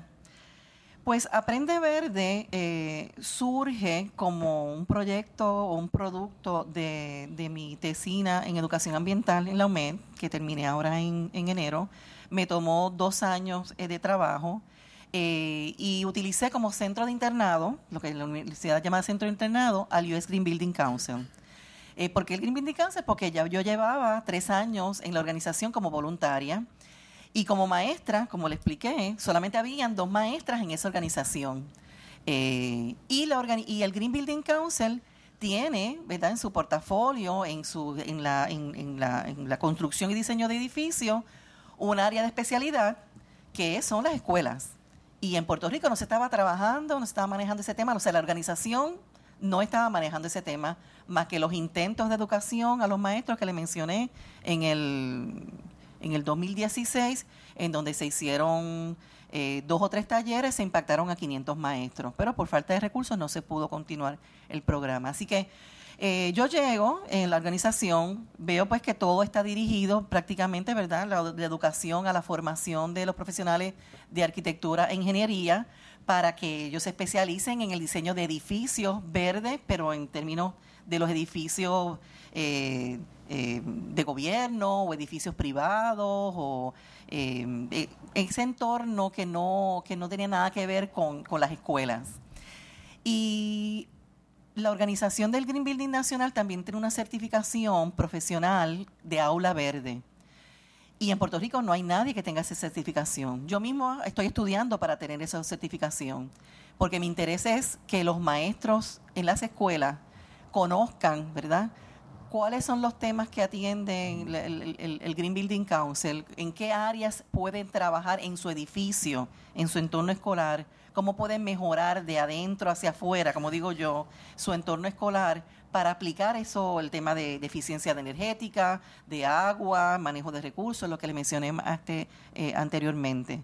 Y que los maestros conozcan con esa certificación, se, se, eduquen y puedan entonces impartir y añadirle, como le mencioné, esa, esa, esa óptica a todos los temas de educación, ya sea matemáticas, ciencias sociales, o sea, lo hagan integral a su curso, porque esta, porque esta certificación es para maestros en general, no es para maestros de ciencia, no es para, es para directores inclusive, que sepan lo que está pasando en su edificio y cómo pueden mejorar su edificio. Así que descubro también en el, en, en el camino con la organización que Puerto Rico tiene 14 escuelas certificadas LEED, mm, que tienen todos estos criterios cumplidos, eh, que se han registrado a nivel nacional este, como unas escuelas que atienden estas estrategias ecoamigables. Y en Puerto Rico nadie las conoce. Solamente el doctor Abruña, incidentalmente, una o dos veces al año, llevaba a sus estudiantes o llevaba a personas interesadas a través de la Fundación de Arquitectura a ver el edificio, uno de los edificios que él diseñó, que es el edificio José de Diego, eh, la escuela José de Diego en Dorado. Y él sábados o domingos él hacía visitas guiadas con las personas interesadas de forma voluntaria, de forma gratuita, para ver qué estrategias tiene ese edificio, esa escuela que él diseñó con estrategias ecoamigables. Pregunto, y esto eh, eh, se me acaba de ocurrir, esto, si Puerto Rico a nivel administrativo, el gobierno no tiene una mentalidad ambiental educativa, o sea, el, Departamento de Educación no tiene una mentalidad ambiental, es lo que se desprende de lo que hemos hablado usted y yo. no, es que usted me lo dijera en so many words, como dicen los americanos, pero de lo que hablamos, eso es lo que se desprende. ¿Cómo es que tenemos 14 escuelas aprobadas LEED? O sea, ¿quién se encargó de eso? O sea, eso, ese, es, pues el, ese es el, hijo de quién. Es, como le mencioné antes en la entrevista, eh, durante la administración de Luis Fortuño, cuando llegaron los fondos ARRA a Puerto Rico, ese bloque de dinero, hubo un dinero que se, asignó al Departamento de Educación para construcción de las escuelas del siglo XXI. Con ese proyecto de escuelas del siglo XXI hubo, la verdad, la rehabilitación y el diseño de escuelas con proyectos y salones de ciencia de lo que llamaron los llamados Da Vinci, en donde le pusieron toda esta tecnología de whiteboards y computadoras, etcétera, etcétera. Pero em, hubo eh, arquitectos, ingenieros, y no sé si fue una directriz de la misma, em, de AFI, eh, que, que estas, eh, ciertas escuelas se diseñaran de tal forma que lograran la certificación LEED. Así que, por ejemplo, un Fernando Abruña, esta escuela de Dorado, la diseña cumpliendo con, los requisitos de certificación LEED. Un arquitecto como Fernando Lugo hace el diseño de otra escuela en Jayuya, eh, que se llama Josefina, Josefina León Sayas, cumpliendo con los criterios de LEED. Y así sucesivamente, estas 14 escuelas que hay en Bayamón, hay, de hecho en la página aparece el listado de las escuelas, déjame mirar si las encuentro por aquí, surgen, eh, surgen distintos proyectos que añaden, le añaden ese valor adicional. En Arecibo hay, en Corozal, en Ponce, en Toalta, se diseñan, pero se llamaron escuelas del siglo XXI. Y nadie las reconoce o las reconoce. Son parte de ese proyecto ¿verdad? de remodelación de muchas otras escuelas que se hicieron. Pero solamente estas 14 las la, certificaron LEED. De hecho, hay escuelas, yo hablé con un arquitecto en, en Arecibo, que no recuerdo el nombre de él, y la escuela no la conozco, no la he visitado. Solamente yo, yo he visitado dos escuelas nada más esta escuela en Arecibo, el, el arquitecto ni siquiera han llevado el, documento ni la placa de certificación a la escuela, no, no hicieron ningún reconocimiento, no hicieron nada en particular. Eh, puede ser que inclusive la misma escuela no conozca que, que, es una escuela LI, que es una escuela especial. Dorado sí. Dorado, eh, Abruña nos contó una vez una experiencia que él tuvo que cuando él llega a visitar la escuela, porque como es, esa escuela es hija de, eh, de él, eh, yo creo que hasta él tiene la llave, le prestan la llave de la escuela. Eh, esa escuela, él llega a, y un estudiante de la escuela lo lleva a las áreas y le, como un guía y le explica las estrategias que hay en su escuela de recogido de agua de lluvia, le enseña que hay paneles solares, este, le enseña el vuelto este, escolar que existe, los proyectos que tienen para recogido y reciclaje en, en la escuela. O sea que el estudiantado sabía ¿verdad? el valor que tenía su escuela, pero yo me sospecho que no todas las, que eso no, no se replica en las otras escuelas LEED en Puerto Rico. Y eso es un área de, ¿verdad? Una tarea que tengo. Sí, no, y que personalmente esa es un área, una tarea que tengo, una asignación, ahora que termine mi proyecto, de ir a visitar todas estas escuelas, ¿verdad? Como parte de la organización del Green Building Council, para entonces aunar esfuerzo para desarrollar al, profesorado en la certificación este, de aula profesional de aula verde y para desarrollar también al profesorado y a los estudiantes para que conozcan el valor que tiene esa escuela, que se divulgue ese valor adicional, si tienen páginas de Facebook, que coloquen, ¿verdad? Este, nuestra escuela tiene tal y tal cosa, este, que la comunidad escolar lo conozca también, hasta inclusive que el mismo Departamento de Educación y yo tengo, ¿verdad? Mi expectativa es llegar hasta la, la señora Kelleher para presentarle mi proyecto, decirle las herramientas que tiene aquí, porque esto es un modelaje para las otras escuelas del área. Pueden, ¿verdad? Pueden replicar esta experiencia eh, de forma, ¿verdad? No hay mucho dinero ahora mismo en este país, eh, pero va a llegar, va a llegar un, ¿verdad? Un dinero al Departamento de Educación, ellos están reorganizando, ellos están haciendo unos cambios, así que eh, mi interés es que dentro de esta cultura de reorganización y reingeniería que están haciendo, puedan ver este modelo que existe en el Departamento de Educación, porque son escuelas públicas las 14, y ellos no lo conocen, ellos no lo conocen. Eh, así que eso es parte de mi, de mi misión para este próximo año, para este año 2018, en visitar las escuelas y hacer ese contacto entre la escuela pública, Departamento de Educación y Green Building Council y en, y en el mundo de las escuelas privadas, ¿ninguna ha adoptado un modelo como estas escuelas? No, no, Que yo conozca, no hay ninguna escuela certificada LEED privada. Wow. Eh, ¿Cómo se financia esto? ¿Cómo, ¿Cómo se financió ese proyecto?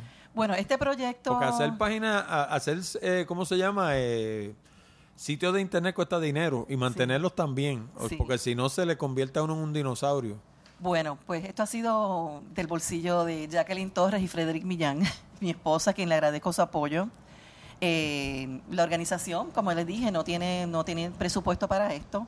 Y de todas maneras, como fue parte de mi proyecto de maestría, eh, yo mm, invertí ¿no? en la página web, invertí pues estos años en las visitas, en coordinar visitas a, la, a las escuelas, porque eh, hubo estudiantes que visitamos la escuela de Jayuya y de Dorado para que tuvieran esa experiencia. Eh, tuve el apoyo también del Liceo de Arte y Tecnología, que inicialmente su la profesora Amanda Marín y Emilio Cuadrado. Eh, hay una relación entre el liceo y el Green Building Council de muchos años.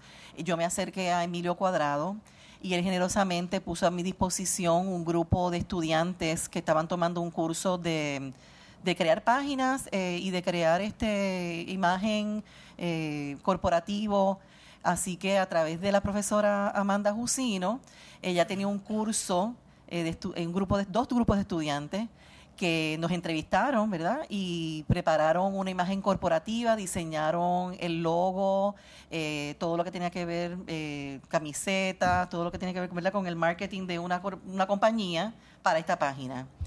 Eh, y entonces hicimos un concurso. Eh, las personas, los asesores o las personas de la Junta del Green Building nos reunimos en el liceo, los estudiantes hicieron su presentación, fueron 45 presentaciones de distintos 45 logos e imágenes corporativas, fue maravilloso el trabajo que hicieron. Nos dio mucho trabajo seleccionar este la imagen, ¿no? El, logo, este eh, que se iba a utilizar. Y se hizo votamos todos y se seleccionó. Entonces, si el que accede a la página aprendeverde.org, pues puede ver la imagen corporativa. Utilizamos los iconos de la organización. Los botones, vas a ver que tienen un botón que tiene una rueda verde con el símbolo de reciclaje, vas a ver una rueda que tiene una imagen de un sol amarillo. Esos iconos son ya los iconos que utiliza eh, la organización del Green Building Council a nivel nacional. Eh, para mantener, ¿verdad?, que sea homogéneo, porque es, la imagen, ¿no?, de la, de la organización. Eh, y entonces más adelante, pues entonces el, el joven que diseñó, la, que, que ganó el concurso de, de, la imagen corporativa, este, José Calderín, pues yo me senté con él y trabajamos la página. Él muy generosamente me dio un precio especial. Este, se lo pude pagar poco a poco. Eh, y ya pues entonces invertimos, hicimos inversión para crear la página. Eh, así que de la misma manera que, pues, eh, este es mi hijo, eh, tengo un compromiso moral y como educadora de, buscar fondos, escribiré ahora grants, accederé a fondos para ver si de alguna manera puedo entonces ayudar a pagar el, mantenimiento de la página, porque esto va a seguir. Esto yo no lo voy, esto es un, esto es personal, y, ¿verdad? Fue un trabajo de dos años que lo hice con mucho amor, con mucho interés y lo vamos a seguir trabajando de distintas maneras, ya sea que salga del bolsillo mío o que salga de la organización que dé algún allocation de verdad de económico para apoyarlo o que busquemos auspiciadores para la página. Estamos en eso ahora mismo. ¿Cuáles eran las metas de esa página cuando usted la estableció y cuáles son las metas ahora? Bueno, los objetivos del proyecto de Aprende Verde, eh, número uno, eh, la divulgación de la organización a través de la experiencia de las 14 escuelas LEED, dar a conocer estas 14 escuelas LEED en Puerto Rico. Número dos, eh, dar, eh, ofrecer un adiestramiento a los maestros y directores de las escuelas públicas o privadas de que conozcan la existencia de la certificación de aula verde profesional. Y número tres, que no la había mencionado, que también es muy importante y es la más importante en, en el tema de mi tesis, es ofrecerle unas lecciones educativas a los estudiantes, a los maestros, a través de esta, plataforma virtual, en donde los estudiantes y los maestros accedan a lecciones en temas de agua, en temas de energía, en temas de recursos, en temas de, de ubicación, de huella ambiental, que ellos tengan un espacio en donde hagan una búsqueda de proyectos, eh, lo que se llama Project Based Learning, de proyectos que puedan hacer en sus salones, de proyectos que puedan hacer en su edificio escolar, de proyectos que puedan hacer en su comunidad. Eh, si tienes una quebrada detrás de ti, que esa quebrada tú puedas buscar la calidad de agua, qué tipo de desperdicios se están generando, encontramos en ese, ¿verdad? En, esa, en ese entorno de, de la quebrada. O si es una escuela que está cerca, como lo hizo, que queda cerca del océano, pues puedan hacer actividades de limpieza de playa o puedan estudiar la línea de costera, cómo se va moviendo, o puedan este, estudiar el, tipo de arena que existe, de roca, la geografía, o sea, que puedan integrar todo el conocimiento o el currículo del salón de clase en su entorno, en su escuela. Eh, y entonces ahí encontrarían lecciones de Puerto Rico para Puerto Rico y por Puerto Rico, en donde entonces entraríamos en un intercambio, ¿verdad? Mi expectativa es que a futuro, que los maestros que están haciendo proyectos relacionados con la ecología este, o con los temas ambientales, compartan con la, en la plataforma, ¿verdad? Me, hagan llegar a mí sus lecciones, sus experiencias, sus proyectos para yo entonces subirlas a aprendeverde.org. Sea, de la misma va a ser una cuestión bidireccional, ¿no? yo hago un producto, yo ofrezco lecciones educativas para que los maestros o las escuelas o, o homeschooling también, ¿verdad? Las personas que están haciendo estudios por su cuenta puedan hacer estas lecciones, puedan trabajarlas en su casa, en su escuela, en su comunidad, pero a la misma vez esos proyectos que ellos realicen, entonces la compartan en, la, en nuestra plataforma y hay, un, hay un área de fotogalería también en donde hay proyectos que se han hecho anteriormente, uno que yo hice. Quizás podría adoptar un modelo de podcast, como hablando de tecnología. Sí, sí, sí. Porque entonces no tiene que escribir nada, lo que tiene que hacer es entrevistar a la gente. De verdad. Sí, o sea, si el conocimiento está allá afuera, uno lo que tiene que sentarse a conversar con la gente. Así mismo es. Este, obviamente yo no me meto en una cosa así porque no, porque lo que pasa es que entonces me convierte el programa en uno sobre educación y esa no es la idea. Yo, yo toco estos temas, como digo yo, de manera tangencial. O sea, esto, esto, es importante, yo lo presento a mi audiencia, pero no quiere decir que le voy a pasar 50 programas de educación corrido, porque entonces se me van, porque la gente que escucha esto no lo escucha por esa razón. O sea, es buscando distintas Claro, sí, como una tecnología, en este caso, una página web, una página virtual, la ponemos al servicio de la educación. Correcto, y en el caso suyo, pues podría ser algo similar a esto, donde usted entrevista a gente y coloca esas entrevistas en la página. Eso es a futuro, así mismo es. Y eso es cuestión de sentarse a hablar con la gente, nada más. Así es, así eh, es. Eh, eh, es así de sencillo.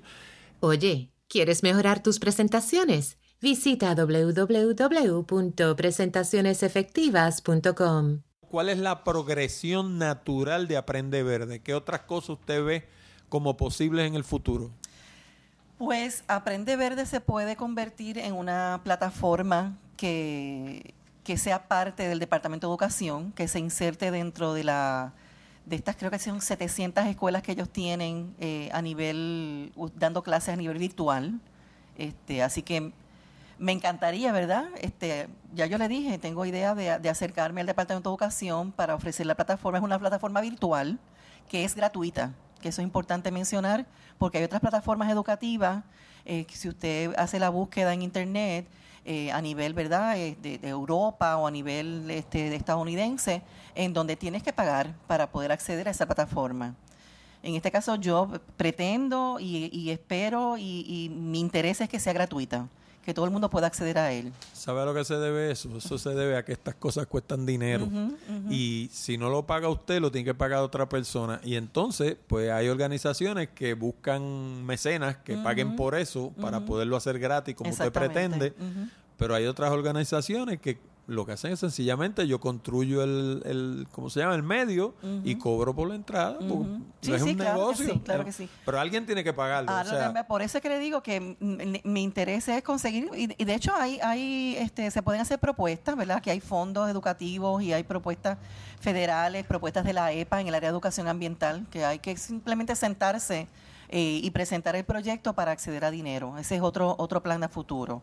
Eh, poder ¿verdad? conseguir que esto se pueda institucionalizar, este, o sea, institucionalizar y que pueda correr cuando Jacqueline Torres no esté. Eh, eh, así que, a través del Departamento también de Educación hay fondos federales que uno puede sentar a hacer propuestas al, Departamento de Educación y que también lo incluyan como parte de su portafolio educativo, porque lo hacen, ¿no?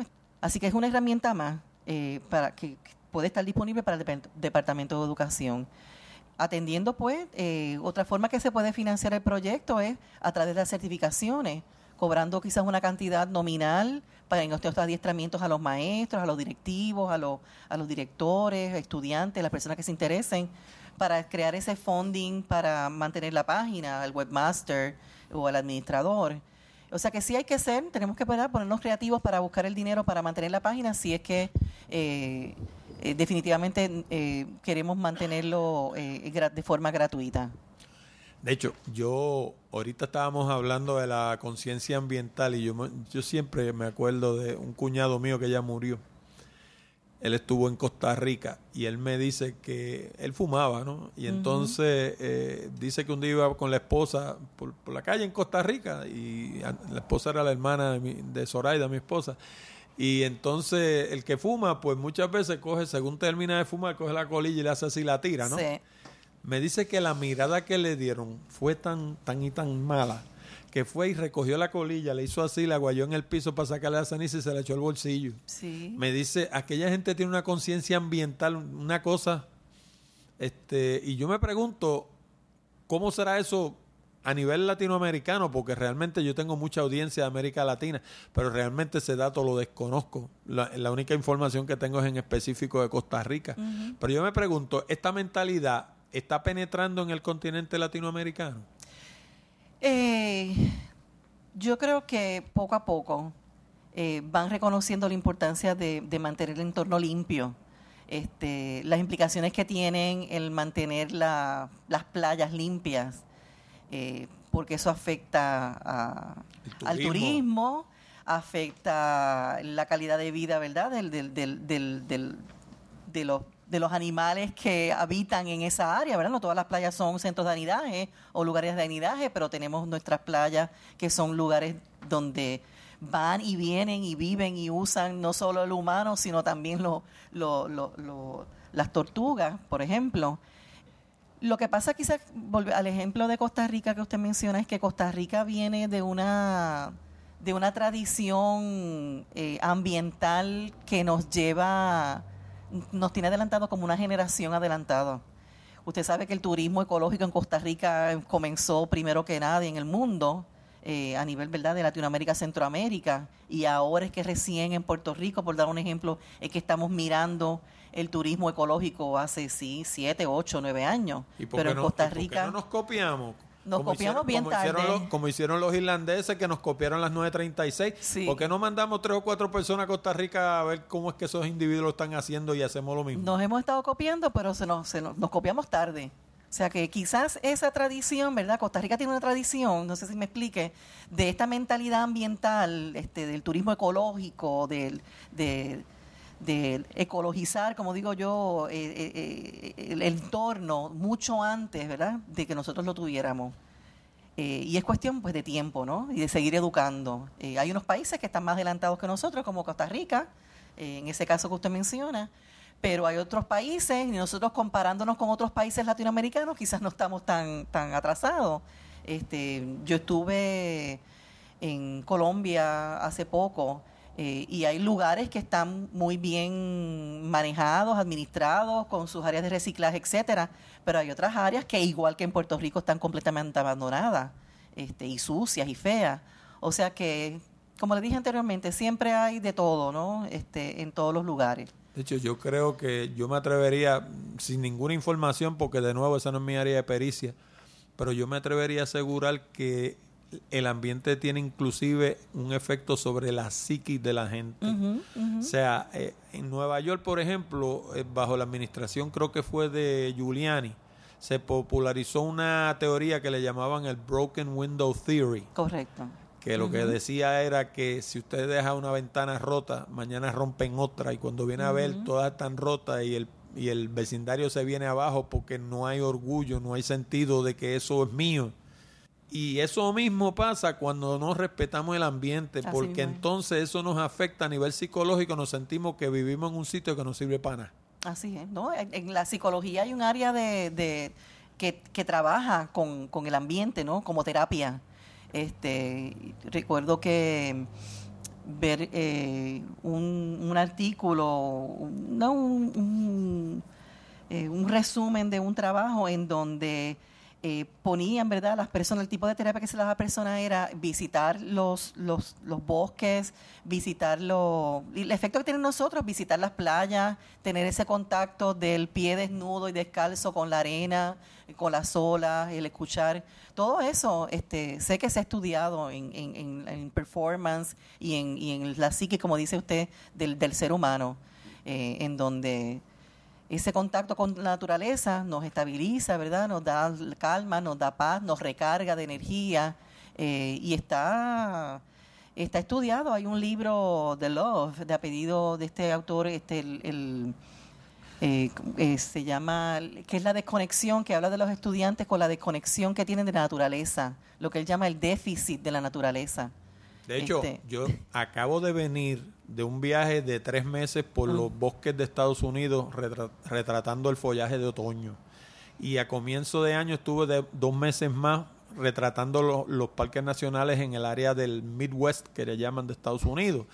Eh, en esta ocasión acá, pues estuvimos en Shenandoah, estuvimos en el Blue Ridge Parkway, en Acadia, en un montón de parques nacionales. Y ahora que usted lo menciona, una de las cosas que no vi allí fue mucha juventud. Fueron gente, oscilaban entre los 40 y los 60, mayormente. Eh, como que la juventud ese mundo no, no le entusiasma. Sí, este, él, él, postula, este teórico postula que ese es el término que la cuña, déficit de la naturaleza, para, para estudiantes particularmente, porque eso es el campo de estudio, pero ocurre también para, para todos, ¿no? Eh, y siempre me vuelvo, o sea, hay personas que le encanta el senderismo, este, personas que acampan, organizaciones que lo hacen, sociedad ornitológica que verdad estudia las aves eh, y se dedican verdad con ese contacto con la naturaleza y promueve ese contacto con la, naturaleza. Y por otro lado, pues tenemos personas que no que no disfrutan de eso este, y tampoco se benefician. Eh, y todo es, ¿verdad? Mirando ahora hacia, hacia el piso, eh, que pues todo el tiempo pendiente a, la computadora o a los teléfonos, cuando realmente lo que hay que tratar de hacer es crear un balance, ¿no? En el uso de, la tecnología, pero también mirar por el otro lado a la, ¿verdad? a lo que nos ofrece eh, en términos de de ánimo y, a nivel de, corazón, como digo yo, la naturaleza. Ahorita hablábamos de, del muchachón este que tenemos en la presidencia que quiere, quiere volver a traer el carbón. Pero yo me pregunto, este, ¿cuán, por otro lado, el, se llama el Puerto Rico US Building Council, Green Building Council, o sea, quiere decir que es una entidad americana, ¿no? Sí, es una. Entonces la pregunta que yo me hago es, ¿cuán populares son estas mentalidades verdes en los propios Estados Unidos? O sea, eh, ¿ha habido progreso o vamos para atrás por causa de gente como este, no, este fulano? No, no, no, no, no, no, no. Ahí por el contrario, yo me siento muy animada porque, porque no importa la mentalidad del presidente, aquí los proyectos se han seguido construyendo. Aquí el que está comprometido con el ambiente, con la naturaleza, con los proyectos de ecologización, están, están haciendo lo suyo. No porque el Mr. Trump piense que, eh, pensar que sea un denial, que no, que no piense en, cambio climático, que no apoye eh, de forma verbal los proyectos de energía renovable u otras formas alternas de energía sino que se mantenga, ¿verdad?, mirando el promover la minería y el carbón, quiera decir que de, golpe y porrazo pues se haya eliminado proyectos ambientales o de que se vaya a abortar el, el, el, el agreement, ¿verdad? el acuerdo de París. Este, casi todas las naciones, solamente dos no firmaron el acuerdo y, y, y Mr. Trump que quiere salir. Y yo, mi pronóstico es, esto, las personas piensan que él dijo que se quería salir y que se va a salir mañana. Esto no ocurre así. Creo que hasta el 2020 ah, tiene que seguir unos procesos administrativos, ¿no? Eh, de, a, nivel de Naciones Unidas y protocolares y de diplomacia, que no conozco, ¿verdad? Pues no estoy en ese mundo, pero sí he escuchado que no es hasta dentro de, dentro de dos años que sería final y firme la salida del, del, del, de Estados Unidos de ese acuerdo. Y de aquí a allá ponemos a otro y, y no pasó nada. Sí, señor. Y aquí a que eso ocurra, o, se, o se va, o lo sacan, o no sé. Pero no importa si él no esté, eh, estos proyectos siguen ocurriendo, siguen pasando, las maravillas de, de proyectos comunitarios a nivel de grassroots siguen corriendo eh, a beneficio del, del ambiente. O sea que eso a mí no, no me preocupa, el que él haya, el que él tenga esa mentalidad, no me preocupa tanto, ¿no? Sí preocupa porque tiene la, capacidad ¿no? de hacer el lobbying y tiene sus personas eh, puntuales en el gobierno, en agencias, ¿verdad? Que pueden dictar una política pública o pueden aguantar dinero. Puede ahorcar económicamente, económicamente proyectos, por ejemplo, como los parques nacionales. Los otros días le ah, tumbó 100 mil acres a un parque nacional. Sí, sí, sí. sí. Tú sabes, son cosas que uno... Uno dice, ay Jesús. Pero no crea porque desde en misma agencia, de adentro de las agencias, ¿verdad? Hay presentes no solamente la mentalidad de él, pero hay presentes personas que apoyan, ¿no? Que, que se han educado en este tema ambiental, que son profesionales, que son científicos y que no venden, no van a vender su, su, su conocimiento, su ideal o su formación a lo que no creen. No, y hay estados rebeldes también. Hay estados que sencillamente él dice, vamos para la derecha y ellos van para la izquierda, para el otro lado. O sea, ellos hacen lo que a ellos les parece y no le hacen mucho caso a él tampoco. De acuerdo, de acuerdo. Cuando pasó el, el- esta situación del, del tratado del Acuerdo de París, que él, del- que él dijo que, se, que Estados Unidos iba a salir, no sé si usted sabe que los, muchos alcaldes se agruparon y dijeron, el presidente de Estados Unidos no estará de acuerdo en el, eh, querrá salirse del Acuerdo de París, pero nosotros aquí los firmantes, que somos alcaldes de tales de California, Portland, en muchos este, Ajá. lugares en Estados Unidos, ciudades importantes en Estados Unidos, Nueva York, eh, se, se uni- se unieron y fueron vocales en decir, nosotros sí, como alcalde lo vamos a apoyar. Así que ese middle management, como le digo, o lo, o lo, de, o lo de base, ¿no? las personas que están trabajando de grassroots, pues son los que van a mantener este, este ideal, como digo yo, este, este trabajo ambiental o de ecologización. ¿Cómo podemos impulsar estas ideas sin chocar de frente con estos intereses que van en la dirección contraria? Eh, yo creo que el choque es necesario, o sea, es inevitable. No es necesario, sino es inevitable, porque son visiones distintas que, ¿verdad? Que están una frente a la otra. eh, y es cuestión de, de traer las cartas a la mesa. A veces se traen todas las cartas a la mesa, a veces no se traen todas las cartas a la mesa, ¿verdad? No se hace el full, full disclosure de lo que está pasando pero mm, con el tiempo pues pueden ocurrir eh, proyectos que sean beneficiosos al ambiente como que ocurren proyectos que no son beneficiosos al ambiente y se verdad se contraponen ahora mismo recién ayer o antes de ayer el, el gobernador Rosselló acaba de de dar una vuelta, un giro en la política pública del país cuando menciona que el proyecto de Energy Answer, ¿verdad? de incineración en Arecibo, no va a ser parte de la política pública, no va a ser un proyecto de emergencia. Amén. de política pública del país. Y entonces, ¿cuántos años llevan Energy Answer en Puerto Rico tratando de impulsar ese proyecto? ¿Cuántos gobernadores y alcaldes, el mismo alcalde de Arecibo estaba, estaba en- a favor de ese proyecto? Versus la posición de las comunidades, los que se afectan en Arecibo, que han estado, no sé. En yo- Atillo, que yo- se produce Atillo. la leche que consume Puerto Rico entero y eso iba a quedar debajo de una nube de ceniza. Exactamente, más el secado del caño tiburones y todas las implicaciones ambientales que tenía. Y es ahora que por fin como que se ve la luz, ¿verdad? En este tema, al final del túnel, porque pues el gobernador actual pues ha entendido, ¿verdad? Las implicaciones que tiene esto y yo espero, ¿verdad? Que no haya ningún cambio, que no haya o que subyacente a esto haya algún otro interés, pero me parece que ha sido una victoria para estas organizaciones ambientales que se han antepuesto a esta ¿verdad? visión económica de desarrollo de, de la quema de, de- incineración, ¿no? de la basura en el norte del país, eh, que va a afectar a toda la isla, ¿verdad? Porque esto, el, el- el aire este, es de todos y corre por todos lados, así que nos va a Hasta los dominicanos iba a afectar. Y pues, volviendo a su pregunta, pues, y mi respuesta es que siempre va a haber una confrontación, una controversia. Y dependiendo pues de las fuerzas de, de- ¿verdad? Cómo se balanceen las fuerzas, cómo estén los intereses, eh, las situaciones que surjan de momento, pues eso va a alinear quién va a prevalecer o no. Así que, pues, cuestión de los actores que están en ese grupo, las prioridades en ese momento, eh, son muchos elementos, pero sí van a estar eh, posiciones, ¿verdad? Van a encontrar posiciones ecológicas, ambientales, frente a, a posiciones que son de desarrollo. Y muchas veces se podrían conciliar, pero otras veces no. Así que este, en este caso, usando el ejemplo de Energy Answer, pues fue una decisión de política pública eh, del momento, pero que pudo haber sido otra. Afortunadamente, pues ha sido a favor ¿no? de, la, de la salud del pueblo, de, de- de tener, este, eh, mantener áreas protegidas que son importantes, esos humedales, ese caño son eh, muros de contención, como digo yo, este, fortines de, de protección ahora mismo que estamos hablando ahorita de, caño, de cambio climático, ¿no? de la entrada, de las marejadas, de las mareas. Estaba hace poco en una actividad que ofreció el Colegio de Ingenieros esta semana y, presentó el profesor Aurelio Mercado.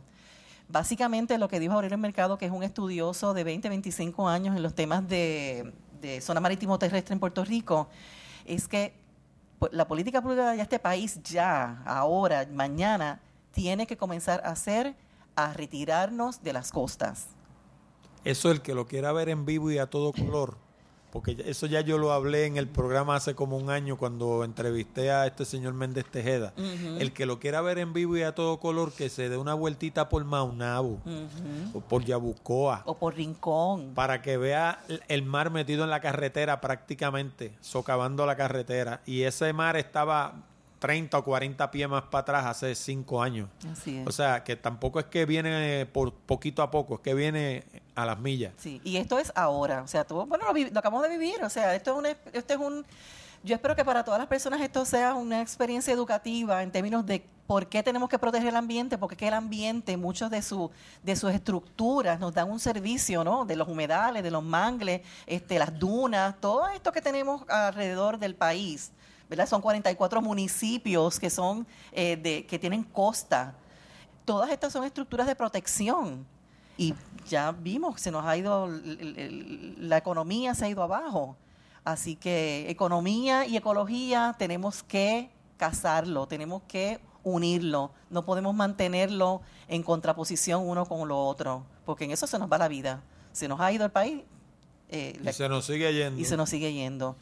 Termino con esta pregunta que es la que hago siempre. ¿Hubo algo de lo que no le pregunté que a usted le hubiera gustado hablar? Hablamos de muchas cosas.